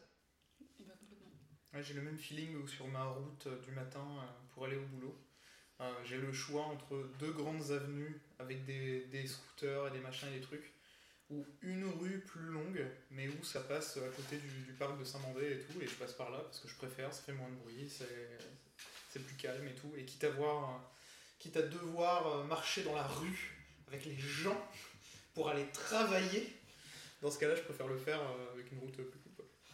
Ouais, je comprends. Pour mon mémoire, euh, j'avais pris en fait des, euh, des personnes un peu du même type de profil. Et en fait, j'ai fait ce qui s'appelle du parcours commenté. Ça veut dire qu'en fait, on s'est baladé dehors et puis je leur ai demandé de commenter euh, pourquoi est-ce qu'on se déplace. Cool. Les personnes ne le faisaient pas forcément d'elles-mêmes, mais par exemple, je demandais bah, pourquoi on traverse là, euh, pourquoi est-ce qu'on fait ci et tout. Et je, tu sais, j'enregistrais au micro. Et en fait, c'était euh, des personnes qui travaillaient toutes à peu près au même endroit et qui euh, bon, donc étaient toutes dans le même quartier et puis qui arrivaient à peu près toutes par un peu les, les mêmes endroits. Donc en fait, c'était vraiment sur le trajet à pied une fois que tu sors des transports en commun, tu vois. Comment tu te déplaces. Et en fait, c'était hyper intéressant parce que bien qu'elles allaient à peu près toutes au même endroit et qu'elles arrivaient du même endroit, elles prenaient pas du tout le même trajet basé sur plein de critères. En fait, il y en a une qui prenait le trajet avec le moins de voitures, par exemple, et en fait, toutes les décisions qu'elle prenait étaient basées sur bah, dans cette rue-là, il y a moins de bruit, il y a moins de voitures, etc. Parce que le bruit, par exemple, peut être une source d'anxiété pour elle. Il y en avait une, en fait, euh, le- l'espace urbain pour elle représente un grand danger, notamment au niveau des, des feux, tu sais, de traverser en tant que piéton, etc. Donc pour elle, le- les endroits qu'elle va privilégier, c'est ceux où il y a genre des passages piétons, euh, mais de manière systématique et qui sont pas trop dangereux à prendre, où tu as le temps de traverser, etc. Parce qu'elle est très angoissée à l'idée de se faire, euh, tu vois, par exemple, genre euh, d'avoir un accident, de se faire faucher par un, un cycliste ou une voiture ou une moto ou je sais pas. Et tu avais une troisième personne, elle, son angoisse, c'était de croiser ses collègues parce qu'il l'a saoulée. Et donc du coup, bah, en fait, euh, elle, ce qu'elle faisait, c'était juste elle prenait les itinéraires que ses collègues ne prenaient pas. Donc en fait, elle prenait carrément le trajet à l'envers de tout le monde parce que son but c'était de. Elle me disait, je traverse là parce que quand ils sortent du bureau, eux ils restent sur le trottoir, ils n'ont pas de raison de traverser. Donc moi, du coup, j'arrive en traversant parce que comme ça, bah, je sais qu'ils sont jamais de mon côté du trottoir, etc. Et en fait, moi, ça m'a fait réaliser à quel point les gens, ils avaient vraiment mais des, en fait, des réflexions très approfondies de pourquoi est-ce qu'ils se déplaçaient d'une manière ou d'une autre, alors que ça semble hyper trivial. Et en fait, euh, dès lors qu'elle commençait à raconter, vraiment, elle me disait, ah ouais, attends, c'est vrai, je fais ça. C'est trop cool, mais ça, me donne vraiment l'impression du truc j'ai de. tout ça, tu sais, et puis tu, tu filmes en lien, etc. Ça me donne vraiment l'impression que c'est comme. euh, pense pas au fait que tu respires, tu sais. Ouais, Ou du coup, normalement tu le fais inconsciemment, mais quand on te le fait remarquer, tu te prêtes attention. Et là, je sens que je vais faire ça Moi, je- dans les jours qui viennent. Moi je, moi, je le remarque surtout sur. Moi, ça me fait surtout penser à quand. Justement, quand il y a des personnes qui sont ensemble et où ça clash sur des conneries comme ça. Ah oui. Genre, Ah, toi, tu mets le lait avant les céréales. En fait, j'imagine totalement cette interaction de. Ah, on traverse là Ouais. Ah, moi, j'aurais traversé après, en fait. Parce que après, euh, le feu, il est plus long ou je sais pas quoi, tu vois. Et qu'il y a toujours des, des vieilles questions de. Ah non, moi, je préfère prendre le, le bus plutôt que ce métro-là. Non, la ligne 8, j'aime pas. Ouais. je sais pas quoi, tu vois. Tu sais que euh, je mène une expérience depuis quelques années, enfin je la menais quand j'étais à la fac, parce que donc j'adore moi mener des expériences dans mon coin de recherche, c'est vraiment mon truc. Et en fait, je me suis dit, des fois quand t'attends au passage piéton, il y a des gens ils traversent, et Mhm. ils traversent seuls. Mais des fois les gens ils traversent et tout le monde suit. Et en fait, je me suis dit, mais comment, comment faut faire, tu sais, pour qu'on te suive quand tu traverses un passage piéton? Et en fait, je suis partie du passage piéton qu'il y a genre euh, sur euh, la rue Soufflot, là, la grande rue qu'il y a en bas de. Panthéon. Et en fait, j'ai essayé toutes les manières possibles et imaginables de traverser, de plein de manières, à plein d'heures et tout, en notant lesquelles faisaient qu'on me suivait le plus, tu vois. Genre, quand tu, quand tu passes le passage Et piéton. t'as perçu un truc Et ouais, et C'est quoi le secret Le secret que j'ai trouvé, c'est que il faut essayer de le faire sans s'arrêter. Il y, a, il y a trois paramètres. Déjà, il faut le faire dans un moment où c'est pas trop dangereux. C'est-à-dire que s'il y a des voitures qui s'apprêtent à passer et tout, bon, déjà t'es responsable, t'évites de le faire. Et puis, euh, juste les gens ils vont pas te suivre parce qu'ils vont se dire, oh là là, machin. Ensuite, il faut pas s'arrêter avant de traverser. C'est-à-dire que si tu t'arrêtes avec le groupe et que tu repars, les gens vont pas trop te suivre en général. Euh, en tout cas, dans, mon si- expérience, hein, peut-être que ça varie Si t'étais déjà en train de marcher et que t'arrives au bon c'est moment. ça. En fait, il faut que tu tournes la tête, que tu t'assures qu'il y ait déjà personne et tout. Et en fait, tu t'arrêtes pas. Vraiment, tu coupes le groupe et tu le et tu t'arrêtes pas. Le troisième truc, c'est qu'il faut couper le groupe. C'est-à-dire que si tu prends le passage clouté, genre à une des extrémités, en général, les gens vont pas te suivre. Ils te suivent un peu plus si tu traverses du côté ou par lequel les voitures arrivent. Genre, si t'es, tu sais, sur la droite d'un passage euh, clouté, Ouais. euh, ils, ils te suivront, ils auront plus tendance à te suivre si tu traverses en passant par le bord du groupe qui est du côté où les voitures arrivent. Tu vois ce que je veux dire Parce qu'ils regardent les voitures et donc ils ouais. voient en fait. Mais si tu traverses du côté où les voitures sont pas, euh, là personne va te suivre, ça c'est sûr. Et il faut pas marcher d'un pas avec un rythme homogène. Tu vois, si tu te mets genre à accélérer ou quoi parce qu'il y a une voiture qui arrive et tout, les gens, ils, je pense qu'inconsciemment ils se disent oh le, le bolos ça a l'air dangereux, j'y vais pas. Tu vois. Alors qu'en fait, si t'as tous les marqueurs de quelqu'un qui est en sécurité en faisant ça, c'est-à-dire Ouais. que tu coupes avec confiance le milieu du groupe en marchant d'un pas genre assuré mais pas trop vite, pas trop lent et que genre tu t'arrêtes pas et que tu y vas, bah là souvent les gens ils suivent en fait. Et du coup c'est ouf parce que tu peux vraiment te mettre à faire des. Moi je me mets à théorie crafter comme ça comment les gens ils font. Non, mais c'est ouf. C'est vrai. trop bien. Ouais, ça, ça me rappelle aussi beaucoup, tu sais, toutes les réflexions sur, euh, sur les déplacements de foule qui sont comme les déplacements de fluide, Oh, où oui. ils font des tests de maquettes pour les espaces euh, C'est trop bien où aussi. ils font, ils font couler de l'eau, ils sont en mode bon, bah ça coule comme ça, bah du coup tu mets un bloqueur là, ça nique tout le, tout le flow. Et, et voilà, et où tu peux même le voir dans des endroits où tu as plein de gens qui arrivent dans une seule direction, si tu as un poteau au milieu, tu peux te poser derrière et ça fait vraiment un trou comme pour de l'eau où en fait ça ferait un, un truc où les flux se rejoignent après. Et dès qu'il y a mais- des travaux et un endroit qui est bloqué, en fait, il y a un demi-tour qui se Ouais, fait. voilà, euh, c'est ça, et ça crée des, plein de changements, c'est super intéressant. euh. Ou en voiture, tu sais, le périph', des fois, qui, moi, quand je prends le, le périph' en voiture, ça m'arrive souvent, bah, des fois, il y a des endroits où systématiquement ça bloque un peu, alors que pourtant, il n'y a pas plus de voitures que ça, mais juste, euh, il y a des endroits où, comme dans un cours d'eau, tu vois, le, Ouais. l'eau va genre mettre un peu plus de temps à s'écouler, et puis par endroit, de manière hyper random, il n'y a pas plus de voies, il n'y a pas moins de voitures, mais d'un coup, tout le monde roule, quoi. Et Ouais. c'est vraiment systématiquement un peu aux mêmes endroits. Donc c'est euh, c'est assez impressionnant la, la mécanique des fluides derrière le- ouais, les gens, les voitures et tout. ouais, carrément. C'est trop trop intéressant. Euh, Quelque part, ça rejoint un peu notre sujet du jour, même si on a déjà beaucoup Ouais, parlé. Désolé, on a tout Ah, mais non, mais. Moi, ça me dérange pas parce que oh, c'est super intéressant. Bah ouais, c'est ça, en euh, fait. À la limite. euh, Non, c'est Loïc qui me fait une tête de oh là là, on va pas tarder. Non, non, non, non, j'ai fait une tête de Ah bon, ça rejoint le sujet du jour? Ah oui, En fait, je vois pas le rapport, moi. Mais quel est le sujet du moi jour? si. Eh bien si, puisque le sujet du jour que nous avions choisi, c'était en fait de discuter tous ensemble. Encore une fois, ce n'est qu'un démarreur de conversation et euh, Un icebreaker. un icebreaker. Euh, L'idée était de discuter des choses où en fait on arrive à les identifier comme des, choses qui nous inspirent ou qui nous motivent dans la vie, qui viennent de notre enfance par exemple, euh, mais où en fait c'est pas commun. Où c'est un truc où tu te dis pas oui bah moi j'aime bien Fort Boyard parce que bah oui euh, tout le monde en fait aime Fort Boyard donc merci. Mais un truc où vraiment tu, tu peux l'identifier comme ce truc là que j'ai vu quand j'étais petit, ce musée où je suis allé, ce film que j'ai regardé. Pour moi ça a trop de sens alors que euh, C'est pas très connu. quoi. ça, voilà, un peu comme euh, la géographie, tout le monde s'en fout. Et bien quelque part, euh, c'est un peu la même chose. tu toutes ces années où j'ai mangé du sable, tu peux Exactement. t'inspirer. Mais voilà, super. Non, mais tu vois, hein, c'est- secret. du coup, Ouais. pas plus, plus un secret finalement, mais on pourra le côté au C'est montage. très bon. Non, enfin, ça croustille. Ok. Croustille. Ah putain. Ben, bah du coup, Ouais, c'est vrai. bah du coup, je vais, je vais me faire foutre avec mon sujet du coup. Non, non, en vrai, c'était ça. hein, C'était. euh, euh, est-ce que finalement, est-ce qu'on lance pour. euh, Ouais, mais voilà. moi j'ai Je vais, je vais commencer par Ah. un film que j'ai vu quand j'étais petit. En fait, je comprends pas que ce film ait eu une aussi grosse incidence alors qu'il est complètement con ce film. C'est un film extrêmement européen, à peu près tous les films d'Europe ont investi dans le film. C'est un film qui s'appelle Gloops, je suis un poisson. Oui. C'est terrible comme film parce que c'est un film. c'est- Ça fait, en fait, ça fait partie de ces choses où euh, euh, il y a plusieurs fois où j'ai remarqué ça et vous, je sais que Loïc aussi et c'est sûr que toi aussi Eve. Des trucs où tu découvres qu'il y a toute une communauté super engagée dans un truc où les gens pensent que c'est inoubliable, que c'est inratable et toi tu sais pas du tout que ça existe. La trilogie, ça- La, la trilogie du samedi dont tu nous C'est un parlais. ouais, en vrai c'est un un, exemple. très bon exemple de ça. Euh, moi j'ai ça avec les caplas. Donc plein de gens Ouais. me parlent en disant Bah si, quand j'ai grandi, les caplas il y en avait plein. Moi j'ai jamais vu ça de ma vie. Sérieux? J'en ai jamais vu. euh, Non, moi j'en avais. Hein. Euh, Les Géomag. et Géomag. Géomag, ouais. Et Ça, bah, tu sais que mon- justement le stagiaire avec qui je travaille en ce moment, qui est un tout petit peu plus jeune, il- je lui ai dit des géomags, il savait pas ce que c'était. Mais quand il a googlé, il m'a dit Ah oui, les bâtons aimants. Ouais, ouais. Bah, Géomag. Ouais, Quand pas même. Géomag, s'il te plaît, hein. Ouais, c'est- les Géomag, les. les bah, C'est vrai, comme ça que les encore plus zoomers appellent les géomags. les bâtons est mort. Le botoman. C'est une description de tout ce qu'il voit. Ouais, Euh, mais, euh, mais du coup, ça fait que c'est un film euh, qui est. C'est un film où, en fait, sur Twitter, hein, j'avais vu une fois un post où c'était quelqu'un qui disait euh, Name the most European thing.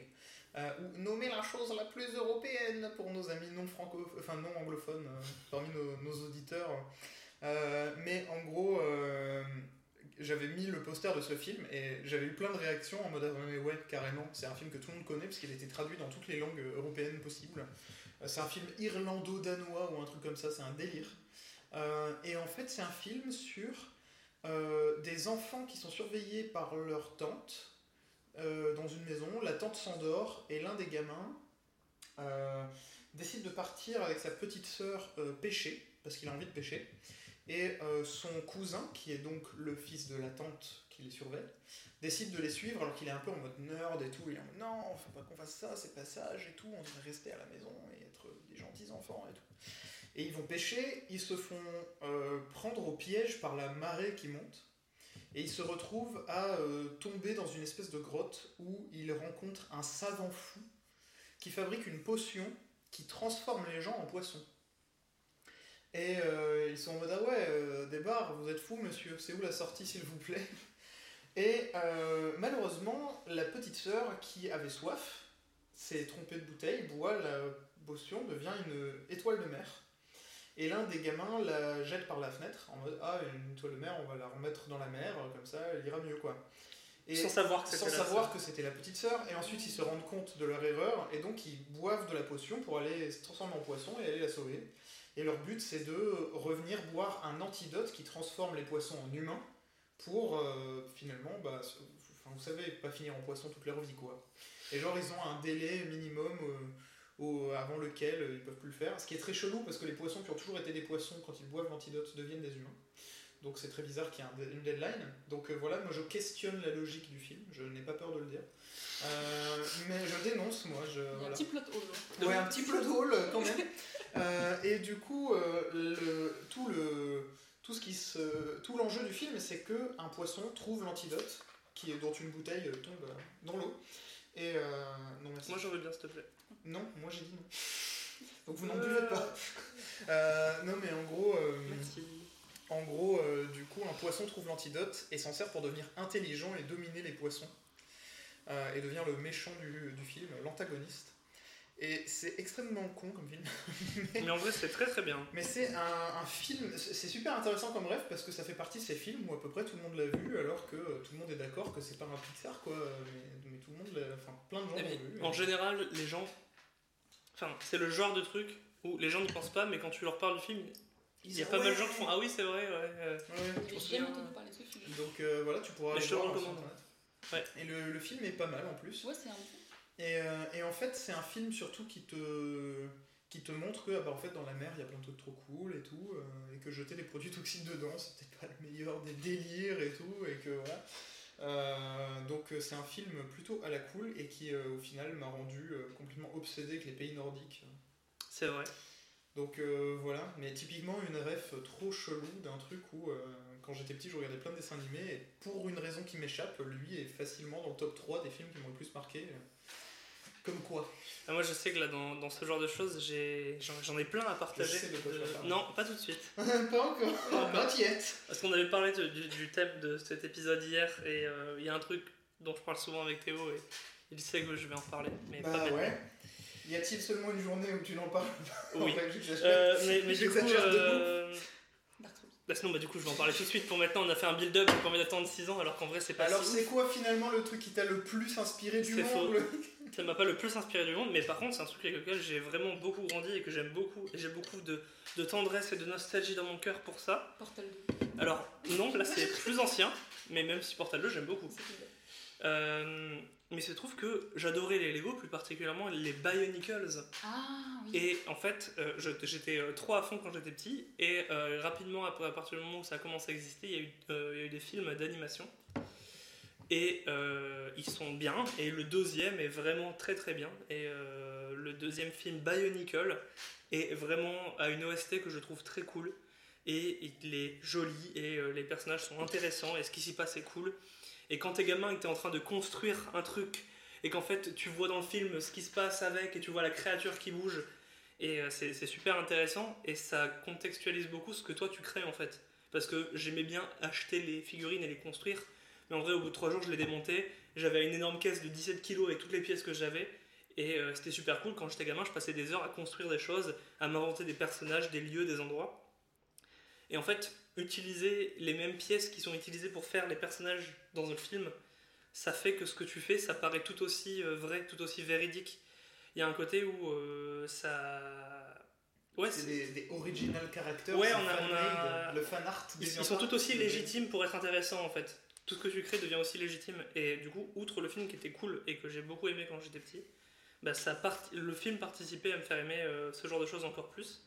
Et à me donner l'impression que même si je créais un truc quand j'étais petit, euh, non, c'était pas juste euh, un- à l'équivalent d'un dessin moche quoi. C'était un vrai truc et j'en étais content. Et euh, c'était trop trop bien. Mais donc, t'allais parler d'autres choses? Ouais, j'allais parler d'autres choses. J'avais parlé de deux, séries de livres. Euh, Il y en a un qui est quand même plutôt connu qui est La cabane magique. Oh, j'adorais. C'était trop bien. En gros, c'était. Alors, ouais, J'ai j'ai eu droit à un regard de Oh Quoi Le jugement quoi. elle a été blessée physiquement. Tu connais pas Max et Lily Ouais, non, je suis désolé. Mais euh, du coup, voilà, c'est un frère et une sœur, hein, si je me trompe pas. Euh, Dans la cabane magique Ouais. Euh, Ou Max et Lily Non, Max et moi, je, Lily, c'est un frère et sœur, mais la cabane, c'est euh, c'est des amis, non? Je suis plus C'est un sûr. groupe de copains-copines. Ouais, c'est peut-être juste des amis alors, je me souvenais plus. Mais. Euh, où en gros, globalement, il y a une cabane dans la forêt et en fait. Euh, je me souviens. Ça fait, vraiment, je les ai jamais relus depuis que j'étais petit, mais il y a des choses qui m'ont marqué dedans. Et en gros, bah, il y a, il trouve des livres, enfin un livre avec un mystère où en gros il se demande à qui appartient la cabane, etc. Et en fait, il, à chaque, à chaque livre, la cabane magique, je sais plus exactement comment ça se passe, t'as peut-être plus de souvenirs que moi, mais en gros ils se mettent à voyager dans des univers, dans des, euh, surtout dans des époques où en gros bah, il y a une partie du livre où c'est un chapitre sur les dinosaures et quand ils le lisent ils se retrouvent, euh, euh, voilà, c'est les dinosaures, merde, qu'est-ce qu'on fait Et à chaque fois... Ils doivent chasser les dinosaures, ça devient Jurassic Park, ça devient. Bah ouais, C'est un peu ça en fait, et c'était un peu ça, et du coup ils se retrouvaient là-dedans, et Ah, ils meurent Et et c'était très authentique, c'est-à-dire qu'il y avait Ouais. un, des plus connus, c'était celui où ils allaient dans les arènes euh, Ouais. antiques, et en fait, euh, vraiment, ils se battaient en mode gladiateur, euh, etc. Ah, il fallait Et suivre. en Ils faisaient gros, des courses de chars et tout. Et en fait, ils, ils savent que dans chacun de ces univers, ils doivent trouver un indice pour savoir à qui appartenait la cabane. Et euh, du coup, il y a un peu un côté où à chaque fois, ils sont dans un, dans un de ces lieux. Et euh, il y a un délire du style, c'est une femme. Ils savent que c'est une femme, mais ils savent pas beaucoup plus sur elle. Et à chaque fois, les gens semblent la connaître, mais ils la connaissent sous un nom différent. Ils la connaissent sous un rôle différent. Du coup, ça donne l'impression qu'il y a toujours quelqu'un un peu mystique qui voyage dans le temps et qui est tout le temps là. Et ils essaient d'apprendre et qui c'est. Et genre, du coup, voilà, il y a un truc médiéval, il y a un truc euh, Grèce antique, et c'est super intéressant. Et en fait, dans le livre, il y a des moments où c'est des dessins et où tu as des énigmes à comprendre avec vraiment. euh, bah, juste, tu vois un objet et tu, juste, tu vois un objet sur ta page et tu essaies de lire ce qui est écrit dessus. Tu essaies de, le- de, de retenir, de voir les chiffres. Et si tu as tous les bouquins, les indices coïncident ensemble et chaque indice de chaque livre te permet d'avoir une lettre du nom de la personne qui cherche. Et si tu as tous les livres, tu peux les lire dans l'ordre que tu veux, mais si tu les as tous, tu comprends le mystère. Et c'était trop cool. Et euh, ouais, c'est. En fait, je trouve qu'il y avait un. En fait, le mystère marchait vraiment, et c'était vraiment très très intéressant de d'essayer de comprendre et d'essayer de, de voir où l'histoire allait aller, d'essayer de prévoir avant ce qui pouvait se passer, et euh, c'était vraiment super intéressant. Et euh, j'avais parlé de ça avec d'un autre truc de livre sur lequel je vais moins m'étendre, mais qui est une série que j'avais euh, abandonné de lire ça quand j'étais petit, j'avais commencé, mais c'était trop long, au j'ai laissé tomber. Et euh, ça s'appelait Léonis, et c'était sur, ça se passait en Égypte antique, et c'était un mec qui était à la base un esclave et qui travaillait euh, pour construire des temples dans les trucs. euh, Il y avait euh, un contremaître et il était forcé de faire ça. Et en fait, à un moment, euh, il tombe dans un endroit, les, gens le laissent là en mode laissé pour mort. Et en gros, il, il a survécu, il essaie d'aller dans, un, dans un, temple pour être soigné, bidule. Et en fait, il se trouve que dans l'univers de, ce, de cette série, les dieux, ils existent. Tous les dieux de, de l'Égypte antique existent. Les gens ne le savent pas, mais lui, il rencontre des dieux de l'Égypte antique. Et en gros, il fait des épreuves avec eux, il a des pouvoirs et des machins et des trucs. Et euh, c'était très très cool. Et euh, c'était juste euh, dix fois trop long au bout d'un moment. Mais je sais pas pourquoi, j'arrive c'est juste que je m'en souviens beaucoup, même si c'est pas quelque chose que j'utilise en référence souvent dans ma vie, mais euh, je m'en souviens beaucoup et c'était trop stylé. Et voilà, j'ai pas beaucoup plus de choses à dire sur Léonis par contre. Léonis, je le connais pas du tout, mais moi j'aimais beaucoup La Cabane Magique et ça me fait penser à une série de livres que je lisais beaucoup quand j'étais jeune aussi qui s'appelait Ange et compagnie. Pour le coup, euh, peut-être que vous l'avez pas vu parce qu'elle était plus brandée euh, fille en fait. Ouais, Ce qui est dommage en fait parce que c'était une histoire hyper cool quoi. Mais bon, elle était très. C'était plein de paillettes, les couvertures, etc. Et en fait, c'était sur une gamine. Le- la série commence quand une enfant de. Enfin, une ado de 13 ans euh, meurt en fait. Euh, Elle se fait euh, pas écraser par une voiture, elle a un accident de voiture. Et en fait, euh, dans cette série-là, dans cet univers-là, quand tu, quand tu meurs comme ça, en fait, tu arrives dans une espèce d'école, de collège, tu vois, d'anges, de, personnes en fait, qui sont mortes de plein de périodes, etc. Et qui en fait reviennent sur Terre pour un peu accomplir des missions pour aider les, euh, les humains, tu vois, qui sont sur Terre. passer leur parce bac, parce que merde. Ouais, la philo quand même. bon. voilà, c'est ça. non, non, pas du tout. Mais en fait, ce qui était intéressant, c'est que du coup, tu avais un mélange de plein de personnes de plein d'époques. Et en fait, dans chaque euh, ouvrage, ils partaient dans une époque particulière et tu avais vraiment ce côté un peu authentique aussi, de Ouais. vouloir s'apprendre un peu l'histoire d'une période, ce qui se passait, etc. Donc, tu vois, il y a, il y a un épisode où elle part en Égypte ancienne. euh, en... bon, c'est nul comme nom, mais bon, je sais plus à quelle période égyptienne exactement, mais bon. Elle part dans. euh, Dans l'Antiquité en Égypte, et puis euh, en fait elle va être un peu servante dans une maison, donc tu vois, tu vas comprendre comment ça marche, etc. Comment l'architecture des maisons, Ouais. c'est quoi la vie des femmes là-bas, des hommes, etc. et tout. Donc c'était hyper intéressant aussi en ce sens-là. Mais il n'y avait pas effectivement l'espèce de suivi euh, sur, euh, sur plein de livres. Non, euh, je sais pas trop de quoi vous parler, même si je pense que euh, j'ai un attrait depuis que je suis petite pour les trucs que je trouve un peu effrayants et glauques. C'est un, peu bizarre dit comme ça, mais je pense que j'ai- j'aime bien comprendre les choses. Et depuis petite, vraiment la, la peur, tu vois, chez moi c'est un sentiment qui est très fort. Et, euh, et du coup, j'aime bien comprendre par exemple les choses et tout, parce que tant que je les comprends pas, j'avoue que ça a peu tendance tu sais, à me, ouais. à me faire peur et tout, mais en même temps ça me fait imaginer plein de trucs et tout. Et un des exemples de ça par exemple, c'est que quand on était en, en primaire et tout, quand on était jeune, on avait des dictionnaires et euh, il y avait des images, tu sais, parfois. Et en fait, il y avait des, il y avait des dictionnaires avec des images de l'enfer. Ça paraît trop nul comme ça, mais What? nous, tu sais, il y avait par exemple à la définition enfer, tu sais, t'avais genre des, des peintures, des trucs comme ça. Et c'était tout le temps des peintures hyper glauques, tu sais, avec des espèces de créatures qui te- qui t'embrochent, euh, des démons, avec euh, des gens tout nus qui sont pendus par les pieds, euh, avec des pics dans les fesses et tout. Genre vraiment, c'était que des trucs comme ça. Et Un je peu- sais, je sais qu'il y a des gens qui faisaient dans les dictionnaires sur les planches anatomiques, tu vois, genre les Ouais. zizi, zézette et tout. Et moi, c'était vraiment sur ça, tu vois, je me disais, Ouah, quand même, ça a l'air intense, tu vois. J'étais pas forcément. euh, bon, le, le rapport à la religion, c'est encore tout autre chose, tu vois, c'est très, très perso et tout, mais sans forcément être très atteinte par euh, tout le, on va dire, le décorum religieux, moi j'avoue que ces images-là, tu vois, Ouais. l'enfer, le concept me faisait euh, horriblement flipper, tu vois. Dans Les Malheurs de Sophie, par exemple, il y, a- y a un moment où il y, a un- il y a un passage comme ça, il y a une espèce de chapitre où en gros elle dort, et en fait il y a un chemin qui est hyper cool, hyper verdoyant avec des gamins et tout. Et euh, elle y va, et en fait les gamins ils sont horribles, tout se passe très mal et tout, et donc en fait elle retourne sur une espèce de chemin caillouteux, hyper euh, horrible, etc. Mais en fait, euh, elle arrive à un endroit qui est beaucoup plus cool, et tu vois, c'est pour dire, ouais, tu vois, le- l'enfer, en fait, c'est un peu le truc attrayant, mais euh, qui au final n'est pas très bien, alors que si tu fais les efforts, blablabla. Enfin, tout ce speech-là, et je sais que petite, ça m'avait vraiment beaucoup euh, fait travailler, tu vois. Et dans ces choses-là qui me faisaient peur, il y avait, j'avais, j'avais un fort attrait pour, on va dire, quand même la nature, et tu sais, par exemple, genre les plantes carnivores. Ouais, Et ça, c'était un ouais, truc quand j'étais petite, ça me fascinait. Ils avaient une encyclopédie de la nature avec genre tous les, les mécanismes de défense des, des plantes euh, les plantes carnivores, tu sais comment, même les plantes qui sont pas carnivores, en fait, comment elles se défendent. Ouais. Par exemple, le fait que la moutarde, c'est un truc qui s'est mis à piquer pour qu'on arrête de genre la graille, tu vois. Ouais. Bon, alors, ils- sont mal tournés Raté. parce que du coup, nous, on aime bien, mais les vaches, tu vois, elles ont arrêté à ce moment-là. Enfin, plein de trucs comme ça, tu vois, où je me disais, comment est-ce que des plantes qui sont des créatures qui parlent pas, en tout cas, voilà, de, moi en tant qu'enfant, tu vois, qui parlent pas, qui, re- qui bougent pas vraiment, qui font pas vraiment de trucs, comment est-ce que ça peut être des créatures aussi actives en fait, et aussi. euh, aussi euh, ouais, activement investies dans, dans leur défense, dans leur attaque aussi. Comme des plantes, elles attaquent, tu vois, les autres et tout. T'as des, t'as des arbres qui empoisonnent le sol autour Ouais. pour pas que les autres trucs poussent et tout. Enfin, je me dis, ça m'a ça m'a impressionné beaucoup. Et j'avais très peur des, euh, des phénomènes naturels aussi, des choses comme ça. Tu sais, des- l'orage, moi, ça, depuis que je suis petite, c'est quelque chose qui m'angoisse un peu, euh, le, euh, les, je sais pas, les cataclysmes, etc. On en parlait récemment avec des, avec des collègues. Euh, mais en fait, on, on essayait de se rappeler c'est quoi le premier gros événement international qu'on a vécu et dont on se souvient. Tu sais, c'était quoi le truc dont tous les adultes ont parlé, euh, voilà, qui nous a marqué. Donc, moi, je suis née en fin 96. Et euh, bon, l'un des premiers comme ça, c'était bien sûr le, le 11 septembre. hein. Moi, j'avais j'ai souvenir de mes parents qui étaient Mhm. hyper renversés, même si moi je croyais qu'ils regardaient un film, parce qu'on voyait les images tourner partout, mais je pensais, lourd ce film, c'est bizarre. Et puis sinon, le vrai premier événement où j'ai essayé de mesurer comme ça, c'était en fait le, le tsunami Ouais. de 2004, tu vois, en, en Thaïlande et tout. Et ça m'avait tellement en fait bouleversé Ouais, de me dire, aussi. en fait, tu peux juste te balader et puis d'un coup, genre, tu es englouti. Ah, ça m'avait trop Et, mal euh, et les images, etc., vraiment petite, ça m'avait terrorisé. Et je pense que mine de rien, ça a créé chez moi peut-être un attrait quand même pour comprendre tu vois, ces phénomènes naturels que j'ai fini par développer à la fac, mais euh, sans forcément tu vois, conscientiser un peu ce point-là. Mais c'est vrai que j'ai lu beaucoup de choses tu vois, sur comment marche le climat, comment marchent les environnements et tout. J'ai souvenir de mes parents qui regardaient un film, c'était un vieux film Tarzan. C'était un truc en noir et blanc, un truc Ouais. hyper vieux et tout. Et en fait, il y avait une scène avec un mec qui, euh, en fait, euh, un explorateur qui tombe dans une flaque de boue et puis c'est des sables mouvants en fait. Et t'as et t'as vraiment 5 minutes de lui, tu vois, qui, euh, qui meurt en fait, qui s'enlise dans les sables mouvants. Et alors moi, quand j'ai vu ça, petite, mes parents, pour eux, ils regardaient trois fois rien, quoi. Moi, j'étais euh, tétanisée, quoi, de me dire, tu marches dans la forêt et tu meurs.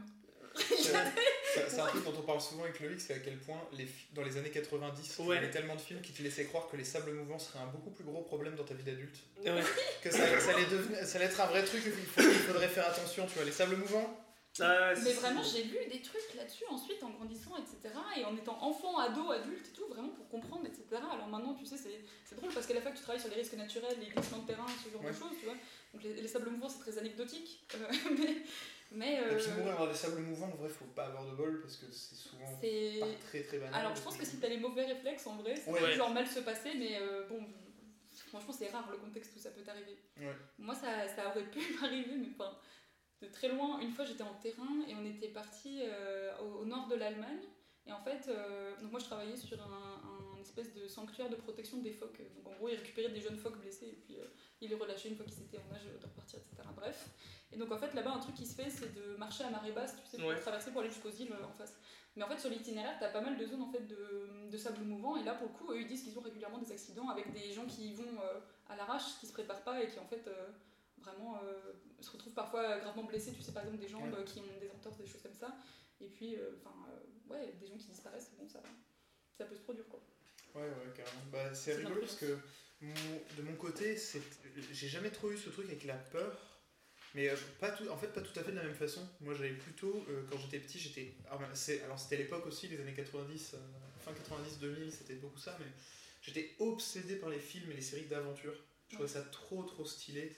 Euh, je suis un- encore maintenant un énorme fan du premier film Jumanji. Ouais. Euh, et j'ai Ouais. même le jeu qu'on m'a offert pour mon anniversaire, un cadeau de mon petit frère, encore une fois, Titouan, qu'on salue, qui, euh, qui save le, qui Qui save le régale, game hein, à chaque fois, qui, qui régale, hein, toujours le meilleur, le meilleur. Il, y a pas de, il faudra qu'il soit dans Chill Galette. Ouais, épisode j'y ai pensé hier d'ailleurs. Absolument. Euh, mais du coup, euh, du coup, en fait, j'avais vraiment ce truc-là avec les films d'aventure et de me dire, ah là là, c'est trop stylé parce qu'ils vont voir plein de trucs. Et en fait, j'ai toujours aimé ce délire, en fait, un peu annexe, mais un, comment dire, un byproduct du fait que- qu'on suive des aventuriers. C'est qu'en fait, ils n'avaient pas une vie quotidienne euh, Non, ouais. vraiment. Et qu'en fait, ils étaient un peu tout le temps partout comme des touristes. Euh, C'est-à-dire qu'ils sont tout le temps là à observer la vie des gens, mais au final, pas à vraiment euh, la vivre avec eux, entre guillemets. Ce qui, moi, en fait, me faisait triper. Alors qu'on pourrait discuter toute la journée de, euh, de l'implication philosophique de euh, oh là là, tu observes les gens sans vivre la vie. euh, Ouais. tu- Épistémologiquement, pas Vous- ouf. voilà, c'est nul. Euh, et, mais en fait, moi, c'est surtout ce côté de. c'est trop intéressant d'observer comment la vie se passe et tout, et d'essayer de comprendre comment des choses anciennes en, en sont arrivées là où elles sont, etc. Mais en fait, plus tard, je me suis rendu compte qu'un film qui m'a beaucoup influencé aussi, et qui, bah, pareil, fait ses 10 ans cette année, je crois, peut-être même un petit peu plus, c'est Rio. Ouais. Le premier. Le- euh, Rio, là Ouais, le film d'anime Rio m'a beaucoup, euh, beaucoup influencé perso. L'espèce a disparu d'ailleurs d'oiseau. euh. Ou- Je crois, hein, mais je crois qu'elle a. Il me, semble qu'elle avait disparu. En fait, elle était au bord de l'extinction au moment où le film a été commencé. Et il y, c'était en a- en que en captivité. Euh, et du coup. euh, Mais il y a des programmes de réinsertion dans la nature. Cool. Voilà. Bébé. mais, euh, mais du coup, ce qui se passe, c'est que euh, de mon côté, en fait, le film euh, m'avait fait un gros gros impact. euh, mais en fait, c'était il y a 10 ans. Donc il y a 10 ans, j'avais 15 ans. Et en fait, ça m'avait surtout, euh, en fait, ça avait surtout résonné avec moi pour le côté un peu escapisme du film. Parce qu'en fait, le film, il est sur le fait que c'est un oiseau qui s'est pas volé et qu'on envoie au Brésil alors que lui, il a grandi en tant qu'oiseau domestique aux États-Unis, dans une ville où il fait super froid. En plus, ils habitent dans le Minnesota ou un truc comme ça, il neige tout le temps. Euh, et en fait, il va au Brésil pour rencontrer une femelle de son espèce pour qu'elle disparaisse pas. Et en fait, euh, tout le film, il est sur le fait que bah, lui, il s'est pas volé. En fait, du coup, c'est un, boulet pour absolument tous les autres oiseaux parce que euh, ils doivent aller en gros, ils doivent aller d'un point A à un point B. C'est super facile, mais pas pour lui parce que lui, il doit tout faire à pied et que c'est galère pour, tout ça. Et en fait, le film, il est sur le fait que, bah, bien sûr, à la fin, happy end, en fait, il vole et voilà. Mais en fait, ce qui est intéressant pour moi, c'est que le film, euh, foncièrement de- a plein de messages, mais pour moi m'avait beaucoup donné cette impression que c'est important de sortir de sa zone de confort et d'aller voir le monde avec lequel tu sais pas interagir pour apprendre euh, et tout ça, et que tu restais quand même toi, parce que sinon ça reste toujours un couillon, hein, cet oiseau, euh, et que tu as cette idée de oui, mais en fait ce n'est pas pour devenir quelqu'un d'autre, c'est pour devenir toi, mais du futur, et c'est normal, etc. Et, euh, et c'est un truc dont j'avais grave besoin à ce moment-là parce que je me sentais trop trop enfermé chez moi et qu'à cet âge-là j'avais déjà envie de me casser et de voir des choses et tout. Euh, et du coup, euh, c'est pour ça que j'ai énormément le somme de cette pandémie, comme tout le monde. Ouais. Euh, mais où moi dans ma tête, je veux voyager, voir plein de trucs, rencontrer plein de gens. Euh, et donc euh, je pense que c'est c'est beaucoup euh, par le biais de tous ces trucs d'aventure et tout. Pour moi, il y a toujours cette idée de euh, oui, mais euh, toujours, euh, toujours avancer face à l'adversité, euh, essayer de comprendre comment les choses fonctionnent et, euh, et euh, voir des choses, euh, découvrir des choses, des endroits, des, des gens. Ces trucs-là, quoi, finalement. J'ai, j'ai- Tout à l'heure, quand tu parlais de l'intérêt par, enfin, par rapport à la peur, euh, c'est quelque chose où, enfin, personnellement, j'ai aussi toujours eu un intérêt pour ça. Euh, c'est-à-dire que je regarde aucun film d'horreur, je suis flippé très très facilement, je ne joue pas à des jeux Pareil. d'horreur du tout. Mais il y a des moments où ça, il y a des moments où c'est, il y a des moments où l'ambiance de oh là là, euh, il fait noir, euh, on se raconte des histoires d'horreur avec une lampe torche dans la main. Cette ambiance-là, elle est, elle est attirante, attrayante, même si ça fait peur, tu vois. Et il y a des moments où euh, voilà, t'es en famille, où t'es avec des amis et t'es petit et tu te racontes des histoires qui font peur. Ce genre de truc, j'aime bien. Et ça fait que j'ai toujours adoré les livres Chair de poule. Oui. Où du coup, bah, t'as, euh, ils, sont courts, c'est une bite size euh, que voilà, tu, tu, tu le lis dans ton lit quand t'es petit et euh, tu t'imagines des trucs super flippants et à chaque fois ça commence d'une situation banale où c'est un gamin qui fait un truc banal dans sa vie. Et après, à chaque fois, les 2, 3, 4 jours après en avoir lu un, juste en mode putain, ça va m'arriver, moi aussi, il va m'arriver des trucs, il y a des monstres qui vont venir dans le parc d'attractions. euh. Mais c'est un truc que je, que je continue d'aimer, de flirter avec la peur un peu, dans le sens où euh, bah, j'aime bien regarder des vidéos, euh, genre par exemple. euh, T'as presque regardé une bande-annonce de Dead Space une fois. Voilà. Non, non, mais par exemple, j'aime bien regarder tout ce qui, euh, tout ce qui débunk des trucs euh, paranormaux ou des vidéos censées être flippants sur internet. Ça beau être flippant même quand tu sais que c'est faux, parce que le truc est fait pour. Mais j'aime bien regarder et débunker ça avec euh, bah voilà, des trucs comme par exemple Le Grand JD, il en fait un peu. Mais aussi, euh, du coup, c'est un podcast que j'ai découvert lors de son dernier épisode, mais qui s'appelle Le Bureau des Mystères. Mais du coup, je réécoute tous les anciens épisodes. Où en gros, bah, euh, c'est deux journalistes, deux potes journalistes, qui sont intéressés par ça, par tout ce qui flirte avec l'horreur et le paranormal. Et en gros, ils vont chercher plein d'histoires très connues, euh, voilà. Et ils essaient d'expliquer euh, ce qui s'est vraiment passé, en voyant dans quelle époque c'est arrivé, dans quel contexte c'est arrivé, quelles sont les sources, est-ce que, euh, en quoi ça résonne par rapport à la culture du lieu, qui a pu enfin je sais pas, genre agrandir les trucs et faire que c'était une petite histoire qui est devenue une énorme légende. C'est un podcast qui est très très cool. Et bref, c'est c'est super intéressant de flirter avec ça et de, de, de regarder tout ça. Il y a des moments où ça va trop loin pour moi, je regarderai encore une fois pas un gros film d'horreur en entier. Et par exemple, il y a une chaîne YouTube d'un gars qui s'appelle Feld Up Oui, où euh, j'ai regardé pas mal de ses vidéos. Mais en fait, je commence à arrêter de les regarder parce que juste ça me met trop mal en fait. Mm. Et au final, juste ça me touche pendant beaucoup, beaucoup d'heures, beaucoup de jours après avoir vu une de ses vidéos quoi. Donc euh, ouais, euh, effectivement, il fait des vidéos parfois sur des trucs paranormaux, parfois sur des ARG flippants sur internet bien dérangés, et parfois sur des mystères qui sont vrais avec Ah, bah, comme le cicada, machin. là, Exactement. les gens trouvent pas la réponse. Voilà. Exactement, il a fait là-dessus. Il a fait une vidéo là-dessus justement. Et, euh, et aussi il fait des vidéos du coup sur des trucs, bah, genre il y a... euh, La Elan School là, qu'il a fait récemment, Ouais. tu l'as vu? Non j'ai vu la thumbnail mais j'ai pas regardé. Elle était hyper euh, marquante. Mais je, bah, je, enfin, tu, euh, faudra que tu m'expliques ce que c'est, mais du coup je sais que par exemple moi, certaines vidéos qui m'ont fait arrêter de regarder sa chaîne, c'est celles où c'est sur des vrais mystères de disparition ou de meurtre et on n'a jamais retrouvé qui était le meurtrier, on sait pas qui c'est, on sait pas où est cette personne. Et en fait, euh, clairement, euh, il y a plein de contenus dans ces vidéos qui peuvent choquer la sensibilité de tout le monde. Et en fait, euh, où en gros, ils montrent par exemple bah, la dernière vidéo de caméra surveillance où on voit la personne. Et tu vois quelqu'un qui est complètement paniqué ou qui agit de manière bizarre et tu comprends pas trop.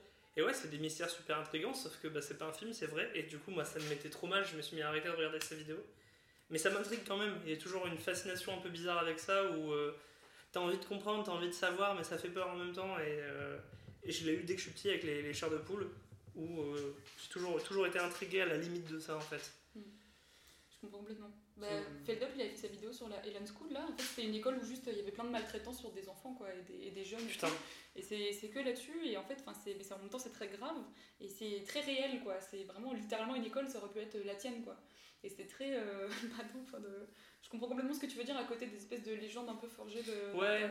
bah, des légendes urbaines d'internet et des trucs comme ça, bah ça c'est ouais, c'est intriguant, des fictions Twitter, ok. Quand il y a des ARG ou des trucs comme ça, pareil, c'est intéressant. Même si vraiment Feld Up, il tombe dans des trucs vraiment, vraiment paumés, hein, vraiment très très sombres.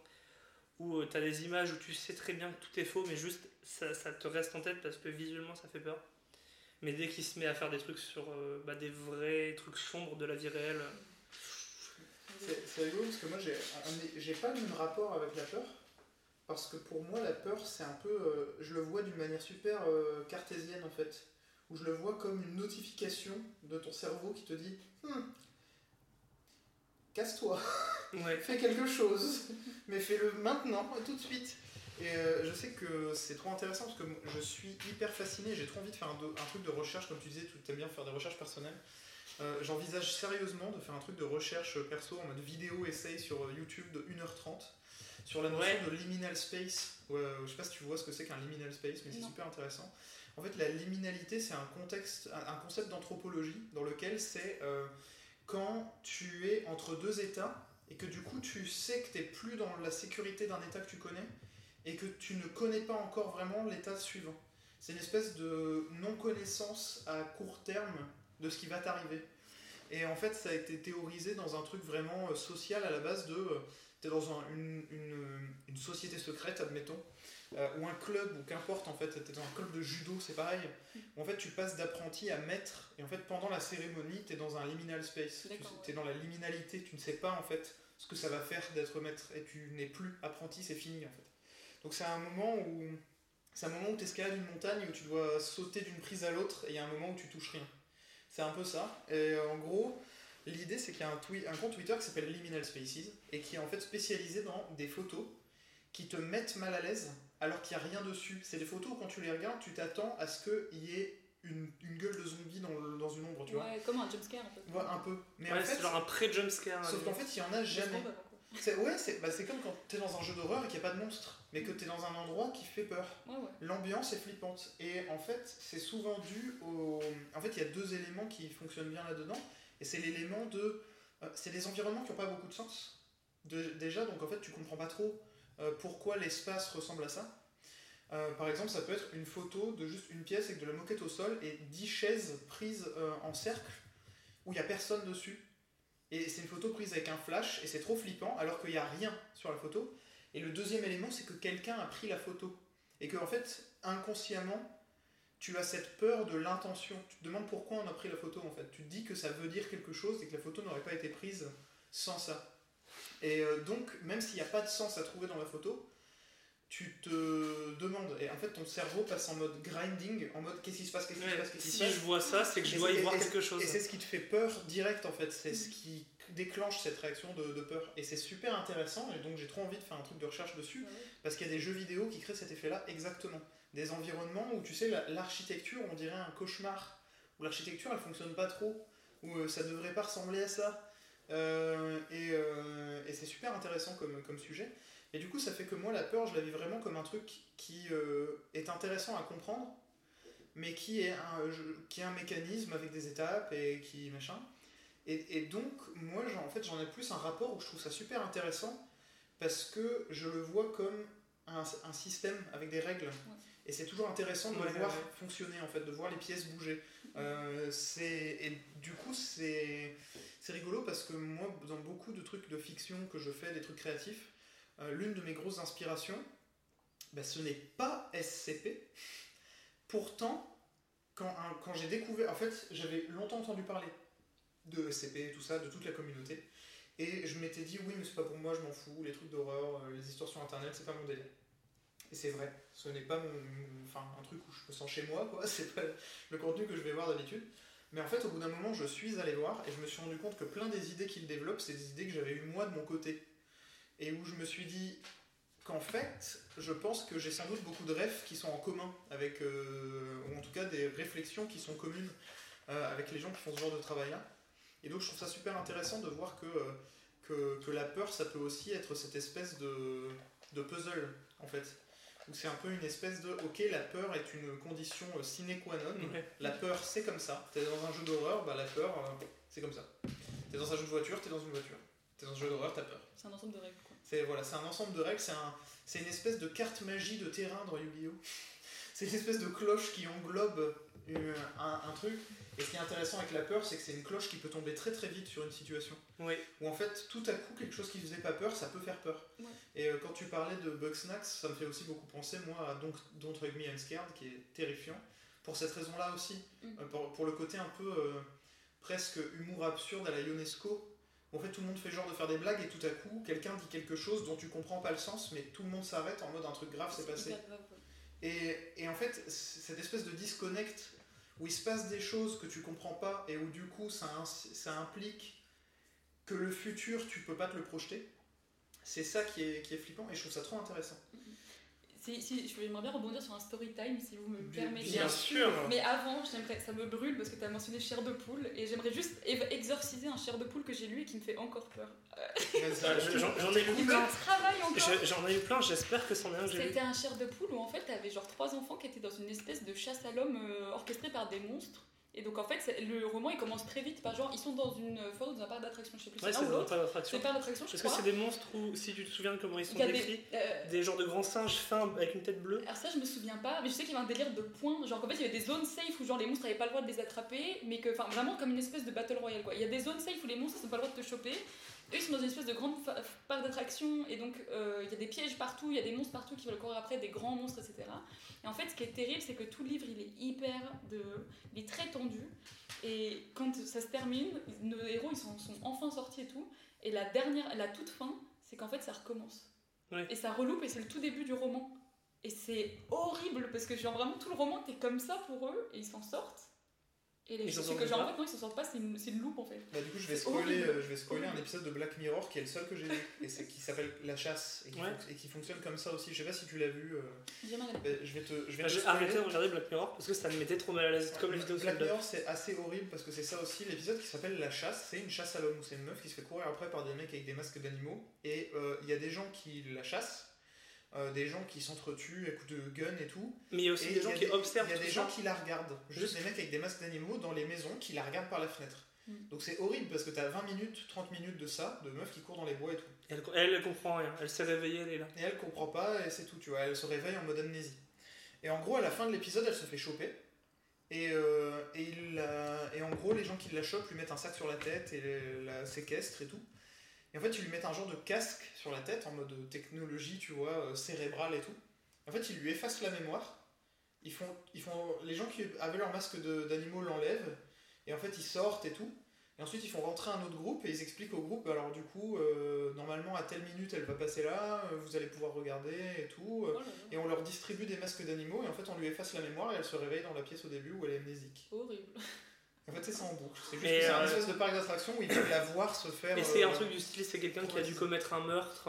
Ouais. Et en fait, c'est ils en profitent et ils font ça. Genre, ils la font souffrir en boucle, ils la rendent amnésique, ils la refont souffrir, ils la rendent amnésique, ils la refont souffrir.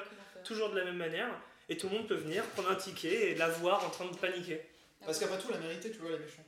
Le, le côté mise en scène, il est encore pire parce que dans le chair de poule, pour le coup, c'est que des monstres, Ouais, des enfants qui sont tombés dans une autre réalité alternative. Du de coup, j'espère que ça t'a bien exorcisé parce que du coup, il y a encore C'est pire, encore pire. que ton- idée. J'irai absolument pas voir, mais merci Ouais, pour la non, non, mais du coup, non. C'est la même dynamique. Ouais, c'est- Merci c'est- pour la non-reco. ouais, c'est ça, exactement. Mais en fait, je pense que de- dans tout ce que vous avez dit tous les deux, ça me parle beaucoup parce qu'en fait, moi- j'ai un rapport un peu particulier à ça parce que donc story time. En fait, depuis que je suis petite, euh, j'ai pas mal de soucis de sommeil. Notamment, euh, je suis suivie, etc. en neurologie du sommeil parce qu'en fait, euh, je fais, euh, je suis sujette, on va dire, à plus ou moins toutes les parasomnies qui existent Ok. euh, Ah ouais.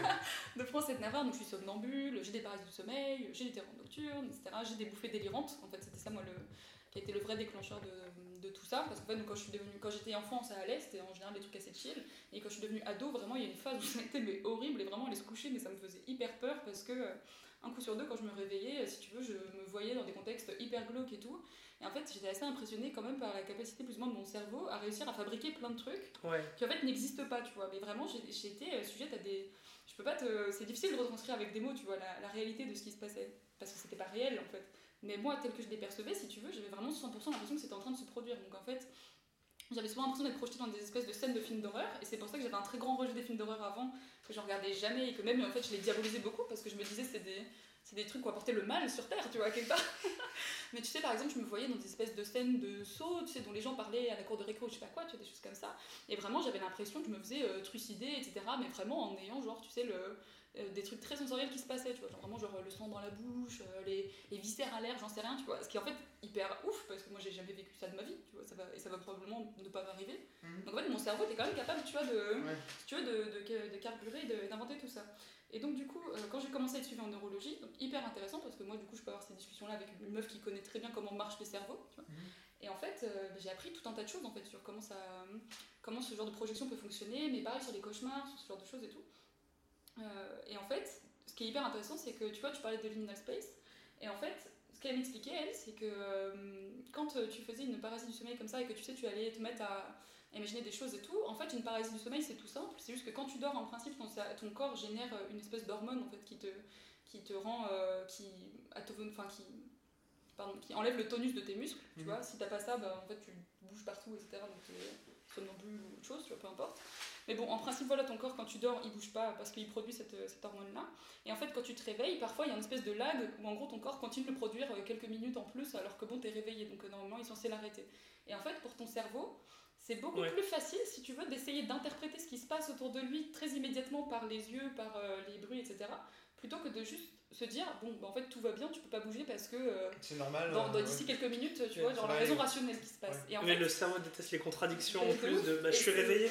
Et c'est ton cerveau en fait qui va interpréter ce qu'il y a autour de toi, des formes, des choses comme ça, et qui va inventer une histoire dessus hyper vite, hyper fort, tu vois. Ouais. et, ça, et ça crée des espèces de, de choses. c'est- Mais j'en ai, j'en ai vécu des, des un peu fascinantes. Alors je pense que ça peut mettre euh, certaines personnes mal à l'aise, mais c'est vrai que moi du coup ça me, comme c'est un peu, c'était un peu un quotidien, tu vois quelque part. Donc Chez c'est déjà un, un podcast explicite, donc tu peux, Ouais. tu peux y aller. euh. let's go, tu vois. La dernière que j'ai fait en date, euh, je l'ai trouvée folle, mais en fait euh, j'étais avec un ami, on était à, euh, euh, c'était Bia, c'était Biarritz. Non, on n'était pas Biarritz, on était à Bayonne. Non, on était à Dax, on était à Dax, voilà, autant pour moi, pardon, j'ai confondu toutes mes. Pardon, j'ai confondu tout mon, mon pays basque. non, on était à Dax, et en fait, tu sais, c'est vraiment une ville de vieux, je, je sais pas comment dire, mais il y a énormément de trucs de thermalisme, etc. Tu vois. Et donc en fait, je dormais avec, euh, avec lui dans, dans cette chambre où en fait, bon, on avait chacun un lit. Et en fait, euh, c'était un hôtel thermal, donc il y avait plein de vieux qui étaient là et tout. Et nous, justement, avec le Covid, on était là pour du taf, mais on se dit avec le Covid, euh, purée, j'espère qu'on va pas créer un cluster et, et tuer plein de vieux euh, parce que genre, ils sont... on est là et sais, genre, on ramènerait le mal et tout. On a fait hyper gaffe. De parce qu'on région parisienne, vous ramenez le, le, On- on- le variant Sigma. je sais qu'on était très nerveux, tu sais, de genre créer un espèce Ouais. d'incident sanitaire parce qu'on était avec plein de vieux. Donc Bien vraiment, sûr. on a été hyper précautionneux sur Bien ça. c'était plutôt ça le message. Et en fait, je me suis réveillée, je me, suis endormie, bref, et je me suis réveillée, et en fait, j'étais persuadée qu'il y avait genre une équipe de médecins qui était là, et qui, euh, j'arrivais plus du à bouger, et qu'en fait, ils étaient venus un peu euh, m'anesthésier, euh, parce que genre, tu sais, vraiment délire de, euh, j'étais en fin de vie, et tu vois, genre, je suis une personne âgée, en fait. Et, moi, j'essayais de leur dire, non, vous êtes trompés de chambre, tu vois, c'est pas moi, etc., c'est pas... Mais je pouvais pas bouger, et il y avait mon pote à côté, etc. Et vraiment, mais je, je me suis dit, après coup, J'étais terrorisée, j'ai cru que j'allais canner là-dessus, et en fait, bon, pas du tout, heureusement, tout a disparu en quelques minutes, mais je me suis dit, c'est fou parce que juste, je suis à Dax, tu vois, j'ai vu plein de vieux, je sais que je suis dans un truc de vieux, ça a suffi à mon cerveau pour me dire, ok, bah ça doit être ça l'explication, tu vois, qui est logique. Ouais. C'est en fait, bah, il se passe ci, ça, etc. En fait, mais pas du tout. Et tu, Ouais. tu te dis, mais comment est-ce que pour lui c'est plus facile euh, de penser à ça que de Ouais. penser à juste littéralement l'intégralité des raisons rationnelles qui, qui font que.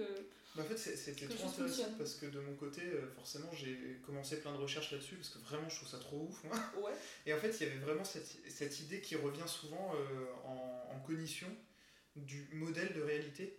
Où en fait, c'est toute l'idée que ton cerveau se fait de ce qu'est la réalité. Et en fait, ça fait que tu es constamment en train de générer un espèce de modèle 3D du monde autour de toi, de quelles sont les choses, elles ont quel sens, etc. C'est un truc qui a été testé par plein de plein d'études où en fait, par exemple, si tu es dans une pièce avec des gens que tu connais plus ou moins et que il y a un truc qui se passe et qui te fait peur, genre on te dit une bombe va tomber sur le bâtiment ou il y a un incendie qui se déclare, Euh, il y a une alarme incendie et on te dit c'est pas, une- c'est pas, un, c'est pas un exercice. En fait, spontanément, les gens vont regarder la personne à qui ils font le plus confiance. À chaque Ah ouais? fois, tout le temps, vont se retourner vers la même personne. Et c'est un truc comme ça qui, qui existe. Et le modèle de réalité, si tu veux le tester chez toi, c'est super simple. C'est que euh, quand tu marches quelque part et que tu fermes les yeux, tout à coup tu sais plus où t'es. Et quand tu rouvres les yeux, t'es pas du tout à l'endroit que tu croyais. Parce qu'en fait, dès que tes sens sont privés des signaux qui te permettent de le construire, t'es paumé de ouf. Et si tu veux le tester sur un de tes potes et que tu veux que ça ne soit plus ton pote après, tu peux tout simplement demander à ton pote de s'asseoir sur une chaise et de tirer la chaise. Et le mec va s'asseoir, se péter le coccyx par terre, parce qu'il était persuadé que la chaise elle était encore là, parce qu'il n'avait pas de raison de croire qu'elle y était plus, parce que ses sens ne lui ont pas dit qu'elle y était plus. oui, parce que moi je suis sa pote. Tout à fait. Voilà, à ce moment-là. Voilà, à ce moment-là, you were still. N'étais pas encore il y a quelques secondes. Et, et en fait, le- ce qui est intéressant avec ça, c'est que le modèle de réalité, en fait, c'est l'expérience qu'on se fait du monde, mais c'est pas la même chose que les sens. Quand tu touches littéralement du bois, c'est pas la même chose que te rappeler ce que ça fait de toucher du Ouais. bois. Et qu'en fait, les rêves et tout sont faits, en fait, des souvenirs que tu as du modèle de réalité, parce que tes sens n'ont pas vraiment de souvenirs que tu peux avoir. Mm. C'est vraiment le message que ton cerveau en a reçu que tu stockes. Et ça fait que non seulement euh, tu peux avoir euh, des expériences dans des rêves, ou même juste si tu si as beaucoup d'imagination, que tu as beaucoup de contrôle sur ton imagination, tu peux imaginer ce que ça fait à peu près de toucher un truc en métal, genre si je te dis un petit euh, bicycle vert, tu peux le toucher et te dire ok le cuir, ok le métal, ok il est vert, et tu t'imagines une teinte de vert au pif, mais tu t'imagines, tu pourrais presque l'imaginer dans la pièce en 3D si tu as ce contrôle-là. Euh, mais en fait, quand tu fais un rêve, ça va piocher que dedans. Mm. Le truc, c'est que du coup, ça veut dire que ça peut piocher sur des infos erronées, sur des idées que tu te fais qui sont teintées en plus de tes opinions, du fait que ça, ça soit quelque chose qui te fait peur ou non. Parce que ça peut être un objet euh, mondain, mais qui toi te fait peur à cause d'une expérience que tu as vécue. Et en plus de ça, ça peut être une expérience physique que tu conscientises pas. Mm. Et du coup, ça peut, tu peux avoir accès à des, bah, par exemple, à des nerfs qui ressentent des choses tout le temps, mais où tu fais pas gaffe. À, par exemple, les organes à l'intérieur de toi dont tu parlais, de euh, bah, techniquement, ils sentent des trucs, mais toi, tu fais pas gaffe, tu réfléchis pas. Et croyez-moi, c'est bien pire que faire attention à sa respiration. Oui, oui. De faire attention à est-ce que je ressens l'intérieur de mon corps? Pire problème. Ah, mais du coup, le fait est que c'est des trucs où, euh, effectivement, c'est des trucs que tu as expérimenté et que le, le cerveau peut aller piocher dedans. Et c'est super intéressant de voir à quel point, quand tu as peur et que tu pas sûr de l'avenir, comme le cerveau, il aime les raccourcis, il adore, Ouais, les- ouais. le, confort- il- il adore le confort de se dire qu'il sait à peu près ce qui va se passer. Il aime bien quand il y a un minimum de doute et qu'il y a peu de problèmes à régler à la fois. Le problème, c'est que quand tout à coup, toutes les règles que tu connais, en fait, elles changent. Et qu'en fait, c'est même pas expressément dit que les règles changent. De tuer le micro, ça sera cuté au montage, mais, mais pour pas tuer les oreilles des gens, mais euh, voilà. ASMR. Euh, Voilà. ASMR, euh, POV, vous mourrez. Ouais. Euh, mais du coup, ce qui se passe, c'est que voilà, c'est un, c'est un mécanisme dans lequel, quand tu as peur, comme il n'y a vraiment aucune règle que tu connais qui va dans un sens que tu connais, euh, ton cerveau est en mode, tant qu'il n'a pas de solution, il cherche. Et il va essayer de se préparer à n'importe quoi Oui, Mais, en fait, il est pas multitâche. Il peut choisir qu'un seul truc. Donc généralement, quand t'as peur, tu es capable de. T'as besoin d'une réponse. T'en as besoin que d'une seule, parce que tu peux- t'es pas capable de faire des compromis et de mesurer le pour, le contre. Et t'en as besoin tout de suite, tout de suite, tout de suite. Ton cerveau est en mode je Et trouve une solution, je grippe. si ton cerveau pense qu'il y a un minimum de risque, il va se préparer à probablement une des pires solutions. Voilà. Ça, Donc si, tu, c'est. euh, Si tu te dis. Oh là là, il y a un grincement de porte que je comprends pas, plutôt que se dire que c'est le bois qui travaille, plutôt que se dire qu'il y a eu je sais pas quoi, c'est. Bah, quelqu'un vient me buter. Ouais. Là, là, on Bah, rentre chez moi, on me tue en fait. Tu, quand tu rationalises, moi je sais que parfois ça arrive et je me dis c'est forcément du bois qui craque, tu vois. Ouais, Mais. Mais- La maison va s'effondrer. Et je peux me le dire autant de fois que je veux, moi, je peux quand même me dire ça. Et d'ailleurs, j'ai remarqué du coup, bah, en fait, c'est un travail que tu fais aussi avec la neurologue qui est important, mais c'est le. En fait, essayer de comprendre tes patterns à toi et sur comment tu les Oui. vis. Donc en Oui, fait, moi par exemple, j'ai enlevé de toutes mes chambres ou de tous les endroits où je dors, dans les Airbnb ou peu importe, tous les trucs du style porte-manteau ou tous les trucs avec des fringues qui pendent. Tu parce vois. que tu crois que c'est Parce que moi, ça me fait. J'ai l'impression que c'est des silhouettes quand je me réveille et que genre je suis un peu dans le, dans le potage, tu vois. Ou des choses comme ça. Les miroirs, tu vois, en face du lit, les trucs comme ça. Genre vraiment essayer d'éviter, en fait, de limiter ce, ce genre de, de ressources. J'essaie de limiter la lumière aussi parce que mine de rien, quand je suis dans le noir complet, c'est plus facile pour moi à gérer que quand Ouais. j'ai vite fait des raies de lumière qui me permettent de distinguer des ombres, Des des, choses des comme ça. contours, des trucs. Ça, c'est plus compliqué pour moi à gérer que d'être dans le noir complet. Donc, par Mhm. exemple, dans les pièces où je suis pas dans le noir complet, bah, j'essaie d'avoir des masques pour dormir, des choses comme ça. Ouais, parce que c'est vraiment juste plus facile. Et c'est pas toujours intuitif, mais, mais ça marche comme ça. Et c'est vrai qu'en fait, moi, par exemple, sur ce. Tout ce que j'ai fait avec la neurologue comme ça, qui être très intéressant, et pas que, pas que elle d'ailleurs, hein, parce qu'il y a plein d'acteurs de santé voilà, qui peuvent être impliqués là-dedans. D'ailleurs, n'hésitez pas à consulter si ça vous concerne, parce que typiquement, moi, j'avais beaucoup, beaucoup de mal à, à gérer ça, surtout quand j'étais ado, jeune adulte et tout, et en fait, euh, eh ben, ça se passe très bien, on est suivi de manière très positive, c'est très cool, et ça, fait, ça change toute la vie, ça change vraiment toute la qualité de vie. Euh, mais c'est vrai que j'ai été très impressionnée du coup un peu par le travail d'orfèvre, tu vois, quelque part, de comment ton cerveau il est capable de créer ça Ouais. chez toi. Et en fait, à plus forte raison, je pense que j'ai un grand attrait pour le- les trucs horrifiques et ce qui fait peur, parce que j'ai énormément de respect et d'admiration pour les personnes qui sont capables de réussir à produire quelque chose qui fait peur Oui. aux autres. Et moi, je pense que c'est le cœur, tu vois, de ce qui m'intéresse, c'est qu'en fait, quelque part, je regarde Paranormal Activity ou quoi, bah, je le fais pas déjà parce que ça me fait trop peur. Et, euh, et même si je le faisais, et ben en fait, peut-être que le film il me marquerait sans plus, enfin, il me bouleverserait de, parce que c'est très intense et tout, mais bon, il me ferait pas forcément grand chose de, de plus.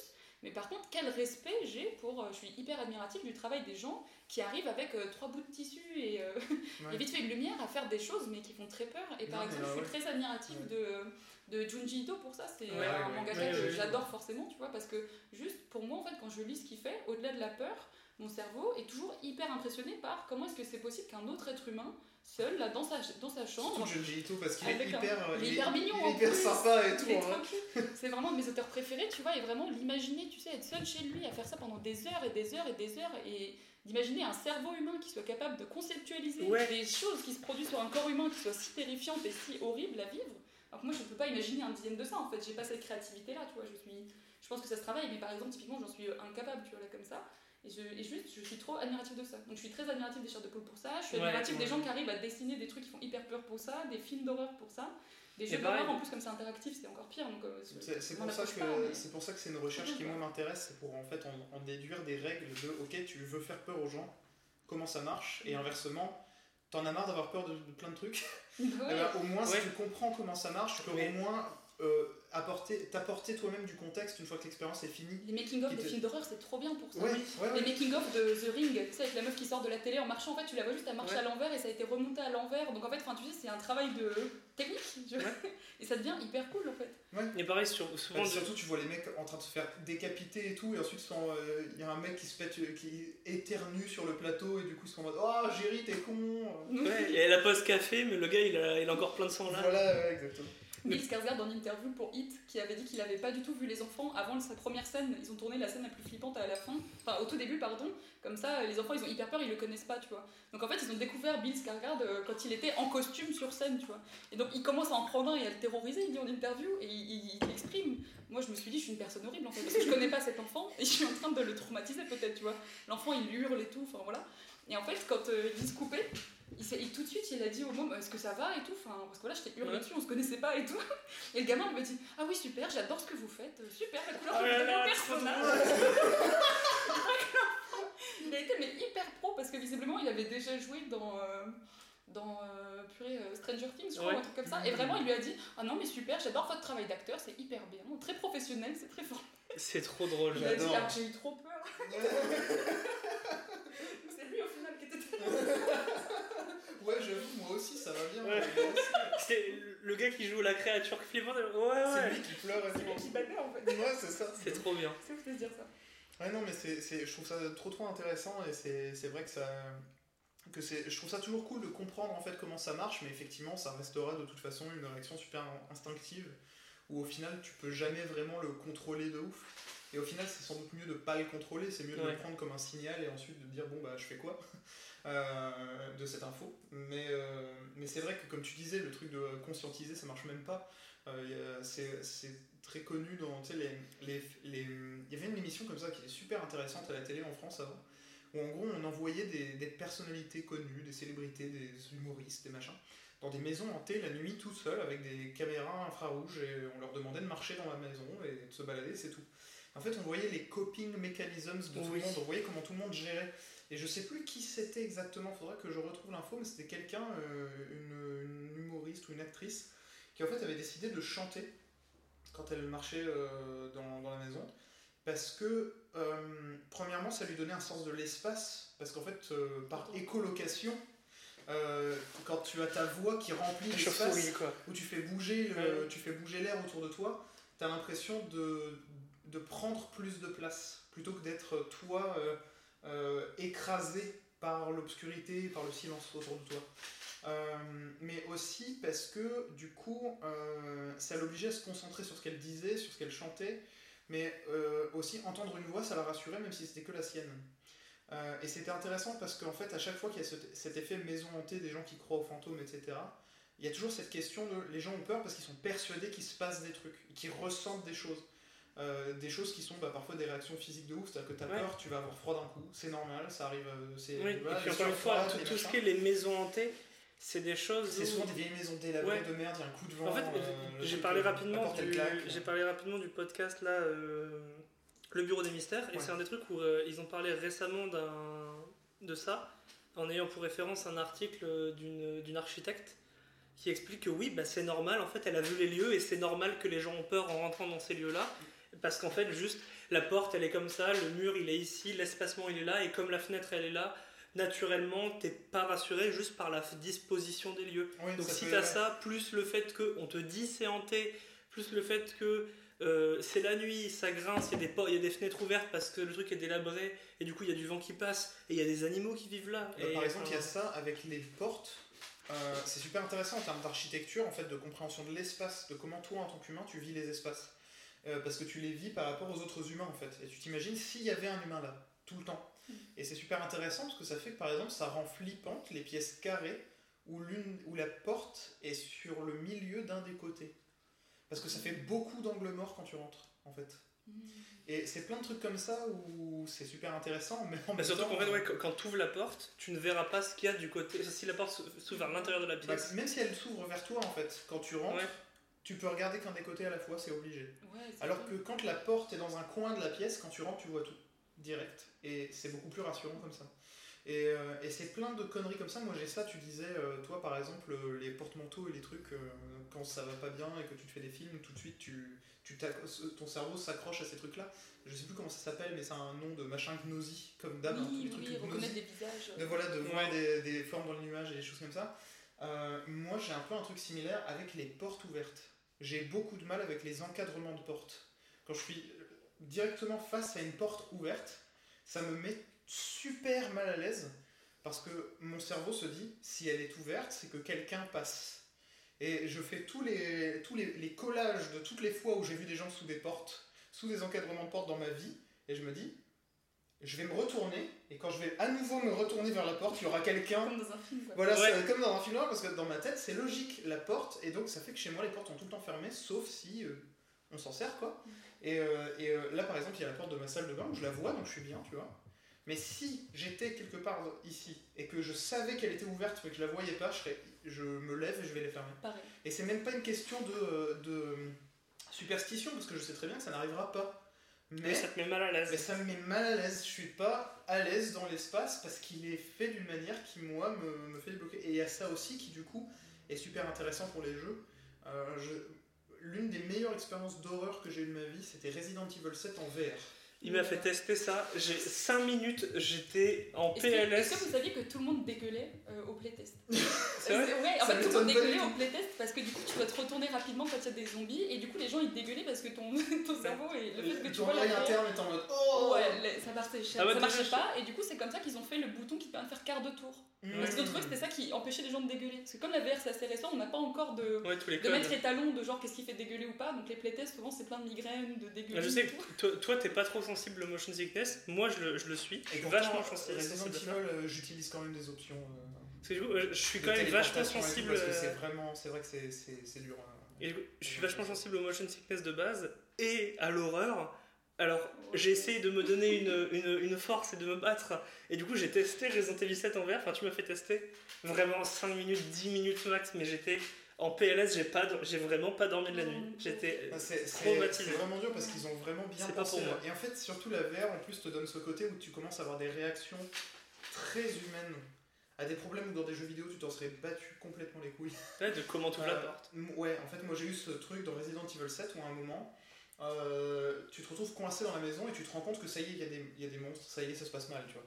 Et en fait, tu arrives devant une fenêtre et elle est barricadée avec trois vieilles planches et euh, une grille, tu vois. Mais tu sais très bien que t'as pas les outils et à la main nue, tu peux pas l'ouvrir. Et je me suis retrouvé comme un con devant la fenêtre à me dire, je pourrais jamais sortir. je, je me, suis- je me suis vraiment dit, je suis vraiment coincé, je vais mourir en fait. Parce que tu, tu comme tu as l'impression d'être dans l'espace, tu as ce sentiment de présence d'être dans l'espace. Et puis- que même le son autour de toi, il réverbère contre les murs et tout, tu le- tu l'entends en 3D, en stéréo co- correctement, tu vois. Comme tu l'entendrais dans l'espace euh, où tu te trouves dans le jeu. Tu as vraiment cette sensation que euh, tu y es. Et qu'un truc qui t'empêcherait de passer en vrai, ça t'empêcherait de passer dans, la- que dans le jeu aussi. C'est immersif dans tous les cas, mais comme là en plus c'est l'horreur et que c'est la peur. Un jeu d'horreur normal sur une télé, il y a une, une porte, une, enfin, une porte barricadée, tu te poses pas la question, tu te dis Oui. ah bah en fait il y a rien derrière. Bah, c'est surtout un que- Tu veux dire t'éteins la console. quoi. C'est le Voilà, le tu- level- tu ouais. détournes t'as le regard. Non, non. Et en fait, il- ouais, faut faire un effort d'abstraction quand t'es dans la VR pour te rappeler que c'est un jeu. Et sur- surtout qu'en plus, comme c'est la peur et que, comme tu l'as dit tout à l'heure, tu penses tu veux une solution, tu la veux tout de suite, c'est urgent ta peur. En vrai, si vraiment ça T'as peur touche, avant d'enlever le casque. c'est ça. En fait, ça, ça te touche tellement. Si ça te touche, ça te touche beaucoup. Et en fait, ça passe tous les niveaux d'abstraction que tu peux essayer de te mettre et de te dire non, mais là je joue. Et c'est-à-dire que vraiment, Ouais, ça enfonce toutes les portes. C'est-à-dire que, voilà, il y a- Non, il y a- non, non, non, ça, se passe Ouais. pas, pas bien. il y a, il y a un bruit derrière toi dans le jeu où tu entends une porte qui claque ou un truc qui bouge dans le jeu. Bah, C'est-à-dire qu'en fait, la peur, c'est vraiment un des seuls, l'une des seules sensations qui a un pass pour passer tout, pour couper Ouais. toutes les fils et pour passer en urgence dans, dans ton cerveau. C'est-à-dire que tu te dis, oh là là, j'aime trop cette personne, c'est l'amour de ma vie. Ce sentiment ne peut pas passer en urgence et Ouais. bypasser tout. Et t'es en mode, ah j'ai faim, mais je l'aime. Non, non, non, non, ah j'ai faim, mais j'ai peur, je me casse. Ouais. Je me casse, tant pis si j'ai faim. J'ai j'ai un truc assez intéressant, je pense qu'il vous intéressera en tout cas peut-être de savoir, euh, sur un, un truc beaucoup plus rationnel, mais qui en fait finalement s'adapte à plein de peurs. En fait, moi par exemple, je suis incapable de faire une prise de son sans m'évanouir. C'est Ouais. systématique. C'est les aiguilles. L'évocation, alors même pas tant que ça, c'est-à-dire que le vaccin, j'en ai rien à faire, les tatouages, rien à faire, mais alors, c'est vraiment spécifiquement les prises de sang. Ouais, moi aussi. Ok. Je- je Exactement comme toi. Et si j'en vois dans des films, dans des séries ou quoi, franchement, je me sens partir. C'est Ouais, le, sang ou c'est la prise Et de sang alors, bah justement, hear me out, il y a une explication à ça qui est en fait très logique. Bah, expliquer l'infirmière parce que donc, j'ai fait mon premier bilan sanguin l'an dernier, donc je l'ai repoussé toute ma vie, je savais pas mon groupe sanguin. je comprends. Donc j'avais fait genre, tu sais, vite fait des petits dépistages et je m'étais déjà évanouie, mais alors là, bon, je, je devais faire le truc avec les 25 fioles, là, donc euh, c'est parti, tu vois. Donc j'ai dit à la dame, euh, no offense, juste, euh, je sais très bien que je vais m'évanouir, donc voilà. Et en fait, elle m'expliquait comment ça marchait, c'est qu'en fait, c'est un peu comme une peur phobique, ça s'apparente à comme si tu avais peur des araignées et tout. Mais en fait, la plupart des phobies qui existent créent chez toi une tension. C'est-à-dire que si tu vois euh, euh, un insecte qui te fait peur, souvent tu vas être, euh, tu vas être crispé, Ouais, tu vas crispé, être pas ouais. bien. Et à l'inverse, la peur des aiguilles, du sang comme ça et tout, euh, entraîne une décontraction un peu trop grande. En fait, tu t'évanouis, t'es mou, euh, t'es pas bien et tout. Et l'explication derrière ça, c'est qu'en fait, ton corps assimile le fait de perdre son sang au fait de mourir. Oui, Et que donc, du coup, il, il va pomper moins vite le sang dans ton cœur pour pas que Tu perde trop vite. Ah Et donc, du coup, c'est pour ça qu'en fait, tu peux à peu près rien faire quand t'es quelqu'un qui est vagal aux prises de sang ou choses comme ça. ah bah en Parce fait, que je- littéralement, c'est ton cœur qui ralentit très fort, tu vois. Donc, euh, 99% du temps, dès qu'il y a des trucs comme ça, je fais des malaises vagos et j'avais pas Et l'explication. bah voilà, et bah moi elle me l'a dit, et du coup quand elle m'a mis le garrot et que j'ai commencé à partir, je me suis dit, et bah quand même c'est intéressant. Ouais. ah bah c'est super Parce que du coup, en fait, ça, ça m'arrive pas pour d'autres trucs comme des vaccins. Ça m'arrive pas quand je vois des gens avoir des prises de sang. ou quand je vois du sang dans les films ou quoi. Mais c'est vraiment seulement si c'est Toi qui si le- c'est moi qui est en Je me suis évanouie en accompagnant un ami au don du sang. Et alors vraiment mes combles du ridicule, donc là c'est un secret que j'avoue à Chill Galette, mais euh, la, la veille de ma prise de, de mon fameux bilan sanguin, bah, franchement j'étais, euh, pendant toute la semaine j'étais un naufrage émotionnel. Franchement Ouais. en même temps j'étais très dans l'anticipation, ce qui n'a pas du tout aidé, parce que forcément quand tu vas très nerveuse, quelque part le matin ça allait, du coup j'étais très résignée, j'étais en mode bon allez, dans 10 minutes c'est fini, on y va. Mais alors toute la semaine avant c'était horrible. Et en fait j'ai regardé une vidéo pour enfants, euh, pour leur montrer euh, qu'est-ce qui se passe à l'hôpital quand on leur fait ça, tu vois. Et donc en fait ils prennent un gros nounours puis ils lui mettent un garrot et puis ils font une fausse prise de sang, tu vois. Et ben je me suis évanouie devant ma télé. je me suis réveillée à la fin de la vidéo. euh, j'ai perdu connaissance devant quoi. Parce que je peux vraiment pas. je- Pour moi c'est insupportable quoi. Sur tu la prise de sang fait ton. Ouais. Oh là là franchement. Ce qui rejoint ton jeu. Oui, ouais. Donc, ah non, Non, mais, mais totalement, mais il y a Et, vraiment c'est ça, et euh, tu disais, tu vois, la peur ça bypass tout ça. Ouais, et en ouais. fait, bah, ça c'est typiquement un exemple, tu vois, de ton cœur qui ralentit alors que bon, tu peux Ah lui oui, expliquer que physique. c'est très c'est- contrôlé, tu vois, il va c'est- pas, tu vas c'est- pas mourir. Ouais, bah, c'est surtout que le nounours va, va s'en sortir. hein. Et en plus- Le nounours, il va bien. le nounours va bien. Mais ça, en fait, c'est un petit peu pareil quand t'as des, euh, quand t'es dans des situations euh, très extrêmes, genre par exemple des situations, où, je sais pas, d'agression, de choses comme ça. On entend souvent parler sidération. Tu sais, par exemple, tu subis une agression, quelque chose, dans la rue, peu importe. Ouais, et tu te Et en fait, t'es t'arrives plus à bouger, tu vois. Et, tu passes en expérience, genre euh, hors du corps, etc. Parce que, genre, t'arrives plus du tout à bouger. Et en fait, c'est pareil, il y a une explication à ça. C'est que ton cerveau, il te voit dans une situation très dangereuse dans laquelle tu vas peut-être perdre ta vie ou souffrir, etc. Et donc, en fait, pour lui, ce qu'il fait, c'est qu'il va reconcentrer tout le sang et toute la circulation sur les fonctions vitales, en fait. Sur le cerveau, le cœur. Et donc, en fait, c'est pour ça que tu perds tout le, la circulation qui, et la tension qui va bien dans les jambes, dans les bras. Et qu'en fait, bah, tu as une expérience un peu chelou de ton corps où tu es très distancié, etc. Parce qu'en fait, c'est littéralement ton corps qui repriorise Ouais. euh, tout seul, en fait, quelles sont les fonctions vitales qu'il faut être sauvé.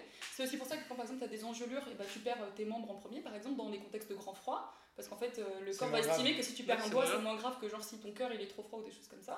Et en fait, il y a plein de trucs comme ça hyper. euh, En fait, c'est intéressant parce que savoir, quoi. le, le seul exemple que moi je connaissais de ça, par rapport à ce que tu dis sur les malaises, sur les, sur les prises de sang, c'est le réflexe que tu as dans les jambes quand tu t'endors. En fait, quand tu es fatigué, tu as, une espèce de, de choc dans les jambes parfois, Ouais. et qu'en fait, c'est dû au fait que ton cerveau vérifie si tu es en train de mourir. Qu'il en est, Ouais. si ça bouge pas, chaud. on est dans la merde en fait. Ouais, ouais. Mais si ça bouge, ce qu'il a juste besoin de dormir. et qu'il Bouge pour voir Genre- Non, juste pour voir. Genre- Ouais, Oh, c'est bon. Tout va bien. Ah, ok, c'est bon. Ah non, c'est bon là. Ouais, ok. Bah, en tout cas, gros gros sujet. hein. Bah, de ouf, c'est super mais, intéressant. mais super intéressant. Et Et ça, et j'ose pas regarder le temps. Non, bah écoute, on va regarder. regardez. Allez Est-ce que c'est un. Non, c'est pas encore un nouveau record de chez Gaël. Je crois qu'on a fait plus de deux heures. Ouais, il y a déjà eu un plus deux heures et quelques. Après, on a call les 3 heures avant de Mais, commencer. mais Ouais. a-t-on déjà eu aussi longtemps et de la qualité? Non, ininterrompue Ça, non, je bravo, pense pas. C'est légendaire. Bravo, bravo, et merci. Franchement, a-t-on le cœur à un jeu après tout ça?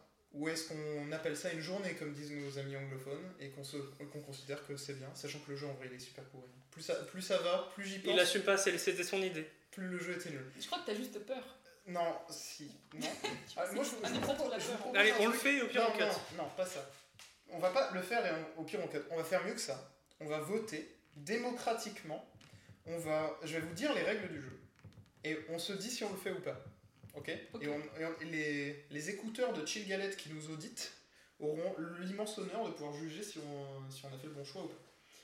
Le jeu, c'était donc qu'on devait choisir des films ou des séries qui ont un thème assez reconnaissable, qu'on aime bien. Et le jeu, c'était simplement de devoir chanter le thème, ou alors euh, Chantonner pas très bien. chantonner pas très bien le thème, euh, et que les autres le reconnaissent. Donc bref, c'est hyper stylé comme jeu. Moi je pense qu'il faut qu'on le fasse. Moi, je pense qu'il faut qu'on le fasse parce que c'est un épisode sur la peur. Je sens que t'as peur de chanter. Non, en plus, c'est même pas une peur de chanter, c'est juste que c'est vraiment pas très drôle comme jeu en fait. Et surtout, je pense que radiophoniquement, ça va être vraiment. Ah oui, c'est Hakuna Matata. Ouais, voilà. Ouais. Cool. Donc ça va être le gros malaise. Franchement, c'est votre podcast, vous vous débrouillez. Non mais au pire, Moi, je suis là. au pire on cut. Au pire, on cut. Eh bien, vous, si jamais c'est fini maintenant, vous saurez. Sinon, voilà. Dans le de bonne journée, mais au pire on fera une deuxième. euh, Bah Au pire on fera une deuxième outro. On verra ce qu'on garde. Ça m'a fait plaisir. En tout cas, Eh ben écoute Théo, moi franchement faut que tu commences. Ok, d'accord. Il faut que je commence. oui. C'est terrible, c'est largement pire. Tu veux que je commence? Non, non, je commence, je commence. Il faut le faire. Il faut le. faire. Exorcise-toi.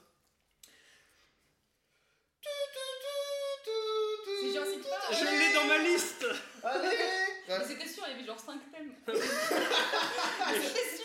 C'était sûr Bah, Moi, je vais vous faire un qui va vous surprendre, il est sûrement pas dans votre liste. Ouais. Point, point, point, point, point, point, point, point, point, point, point, point. C'est un gars et une fille. Et oui, c'est un gars et une fille. Tu connais pas un gars et une Ah, fille ça pue. J'ai cru qu'on allait devoir t'expliquer Non. un gars et une fille. Eve, tu me rassures quoi. Bah, Loulou. Ouais, Ah même. non, t'inquiète, je connais. Non, en fait, c'est que je croyais que tu le prononçais en un seul mot. Genre, un gars et une fille en un seul Genre, Ah oui, un gars et une fille en un mot. Une fille. Je me disais, c'est un. Tu sais, j'entendais même Serbian film et tout. Je me disais, mais qu'est-ce qu'il dit Euh, non, c'était pas ça. J'ai promis. Voilà, euh, du coup. Ok. Talalam, talalalam, Je suis Ah. qu'on est débile et qu'en fait c'est. La femme me dit un truc de ouf. Ah, mais si, si, si, si, si. Mais si. Non, c'est. Ah Débile La fin, c'est pas un truc genre, oh, Met Your Mother ou quoi Non, Non, attends, non, non, mais la fin. c'est Community en mieux. Ah, purée Bah oui. Non, c'est pas Community. Non, mais c'est. C'est la série à laquelle je pense quand Oui. je regarde Community et que je me dis que je pourrais être devant à la place. Oh la rage La- Prends ça, Joel McHale Non. Tom m'a fait, ça me fait tellement. Tom m'a fait mon- m'a m'a montré cette série. C'est- Elle implique euh, des gens, Oui. et euh, pas tous euh, plutôt malaisants. Plutôt malaisant. Ah, c'est Arrested Development. Non, C'est The Office. oui, Allez Voilà. Bah voilà. Oh ok. c'est moi. Bah oui, c'est tout encore. Euh, c'est moi encore. Euh, J'en avais une en tête et j'oubliais. On en fait que deux au pire. hein. Euh, Parce que moi, j'ai Jurassic Park qui est parti de ma liste. Assez vite. euh, Qu'est-ce que je pourrais faire de bien? Hmm. Non, non, non, non, non, non, non. Oui, c'est le Seigneur des Anneaux. Mais oui, voilà, merci. Voilà, le Seigneur des Anneaux. Bien sûr. Alors moi j'en ai un, c'est pas le Ça thème laser, là. principal. Les sabres laser de Seigneur des Anneaux, tout à fait. C'est vrai. Moi j'en ai un, c'est pas le thème principal, mais c'est censé être connu. Par contre, je pense que ça va être la pire version que la Terre n'ait jamais connue de ça. Si tu peux chanter près du micro pour qu'on ait la version la plus quali de ce que tu vas faire qui est pas bien. La de plus. ASMR. C'est horrible ce qu'on est en train de faire. Je, Insupportable. je suis désolé. Bienvenue dans cet épisode ASMR de Chill Galette. Je me relaxe en me disant que ça va être cuté. Hein?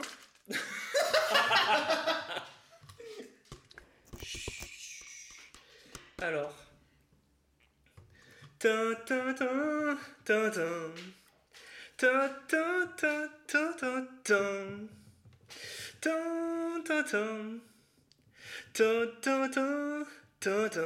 C'est langoureux. Il y a beaucoup d'amour. Oui, il y a beaucoup d'amour. Non. Il y a beaucoup d'amour non, mais c'est euh, Hmm. D'accord. c'est c'est joyeux, c'est cool, c'est c'est sympa. C'est chez Bran Ouais. Est-ce que c'est Champ Max? Je sais pas, je crois pas. C'est dans un film. C'est à la, c'est à la fin d'un film. Oh putain, je sais ce que c'est. C'est Oui. Toy Story. Oui. C'est euh, Oui. euh, ton ami, c'est moi là. Oui. Mhm. Ouais. C'était méconnaissable. Eh, j'ai jamais eu. J'ai- Je l'ai annoncé il a reconnu ça Non, Je vois la chanson, mais c'est ton interprétation, excuse-moi. elle- je l'avais dit que c'était Ça, c'est niqué. c'est là on voit que tu vois votre amitié, il est vraiment euh, Ah ouais, merci beaucoup Théo. Que Franchement, c'est-à-dire que je savais que j'allais me retrouver Franchement, seul à une devoir. projection astrale de la réponse. tête. Je lui ai jeté un regard de aide-moi et ça a marché. Ses yeux disaient il y a un serpent dans ma botte. Du coup, j'ai tout de suite compris ce qu'il voulait dire. Tu, tu voyais le. Bah, très ASMR, le moment de Toy Story 2, justement, où il nettoie Woody. Mmh. Ouais. Des fois, je la regarde ah ouais. parce que ça très fais très le bien. petit coton-tige. Euh, Sur bien. POV. euh, RP, tu es tu es Woody.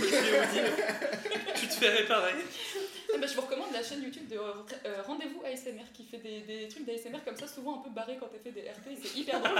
Et du coup, des fois, genre, je m'endors parce que j'écoute et puis ça me fait rire et donc du coup, ça me réveille. Mais je suis même pas dégoûtée, tu vois. Je t'imagine trop dans ton lit, genre. Genre à moitié endormi. Elle elle en a fait une, c'est sur genre du fast ASMR, c'est les triggers que tu fais rapidement, tu sais, elle des trucs lents. Il y en a qui aiment bien quand c'est très rapide comme ça.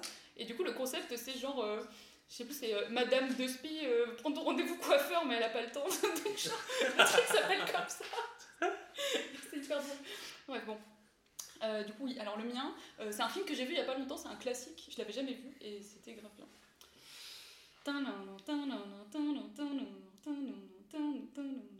C'est c'est Jaws, c'est. euh, Non. Les dents de la mer. Dans la mer, non, ouais. ce n'est pas les dents de la mer. Bah, du coup. Voilà, c'est loupe, euh, je peux la faire plein de fois si vous voulez, mais ça fait 5 secondes. Euh. Et fait par le réalisateur du film. J'ai- j'ai-. Faite par le réalisateur du La film. musique a été faite par le gars qui a fait le film. Hmm. J'ai pas du tout la réponse. Enfin, en fait, je crois que je connais. Quand j'entends ça, j'ai l'impression d'avoir déjà entendu ça. Bah, ça ça m'a rendu le film très YouTube poupesque malgré lui. Je pense que c'est une affiche des gens. En vrai, j'ai aucune idée. C'est vrai? Je suis sûr que c'est un classique C'est le premier euh, rôle de euh, Jamie Lee Curtis. Je crois que tu vas devoir nous dire. c'est Halloween. Mais J'avais oui, du jamais coup. vu Halloween. Oui, moi non plus. Et en fait, c'est incroyable parce que du coup, moi, c'est un ami plus âgé que moi qui me l'a montré, Guillaume, je te, je te fais un bisou. Et en fait, euh, c'est ouf parce que le film, donc il est censé être très effrayant et beaucoup de l'horreur du film, en fait, euh, il se passe des trucs genre sur la fin, mais en fait, tout le long du film, c'est un peu la vie normale de gens et en fait, ils se retournent, il y a rien, et ils se re-retournent, et puis il y a un mec trop chelou qui les regarde de loin avec un masque et se thème. Et en fait, c'est idiot, mais à partir de la troisième fois, ça a commencé à me faire rire systématiquement C'est devenu parce le que c'est même devenu du une mec. YouTube poupe. Ouais, en fait, oui, Ouais. et c'est- Le mec qui pop dans tous les, dans tous La les contextes. Mais euh, C'est exactement ça, et je te jure sur ma vie que le film du coup m'a fait rire un peu tout le long parce que j'arrivais pas à avoir peur parce que juste à cause des codes du YouTube, on va dire, de Limite, tu t'attendais à ce que le mec claque une petite danse de. Ouais. T'as toujours en fait la même musique qui est une loupe avec un peu toujours le même délire du gars qui est hyper loin euh, dans des endroits un peu cachés et tu le vois pas tout de suite. Et juste la meuf elle fait sa vie, elle sort des cours, elle fait bon bah salut, on va au match de foot, hein. ouais allez à plus. Et elle se retourne et là, C'est trop bien.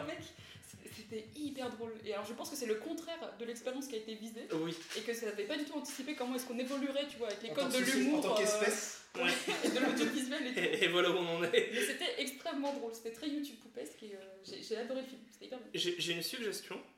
On arrête là?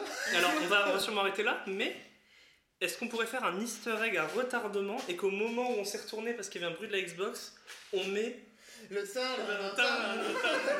Et du coup, on va se retourner. Les gens, vont- l'explication à c'est la ça, fin de les l'épisode. gens auront l'explication maintenant à la fin de l'épisode. Sur le moment, ils vont pas comprendre parce qu'on va se retourner et rien à voir. Est-ce que tu veux que je le refasse proprement, Vas-y. avec aucun retour Attention, tu peux te mettre devant le micro et on va avoir un- un- une qualité de son exceptionnelle. 1, 2, 1, 2.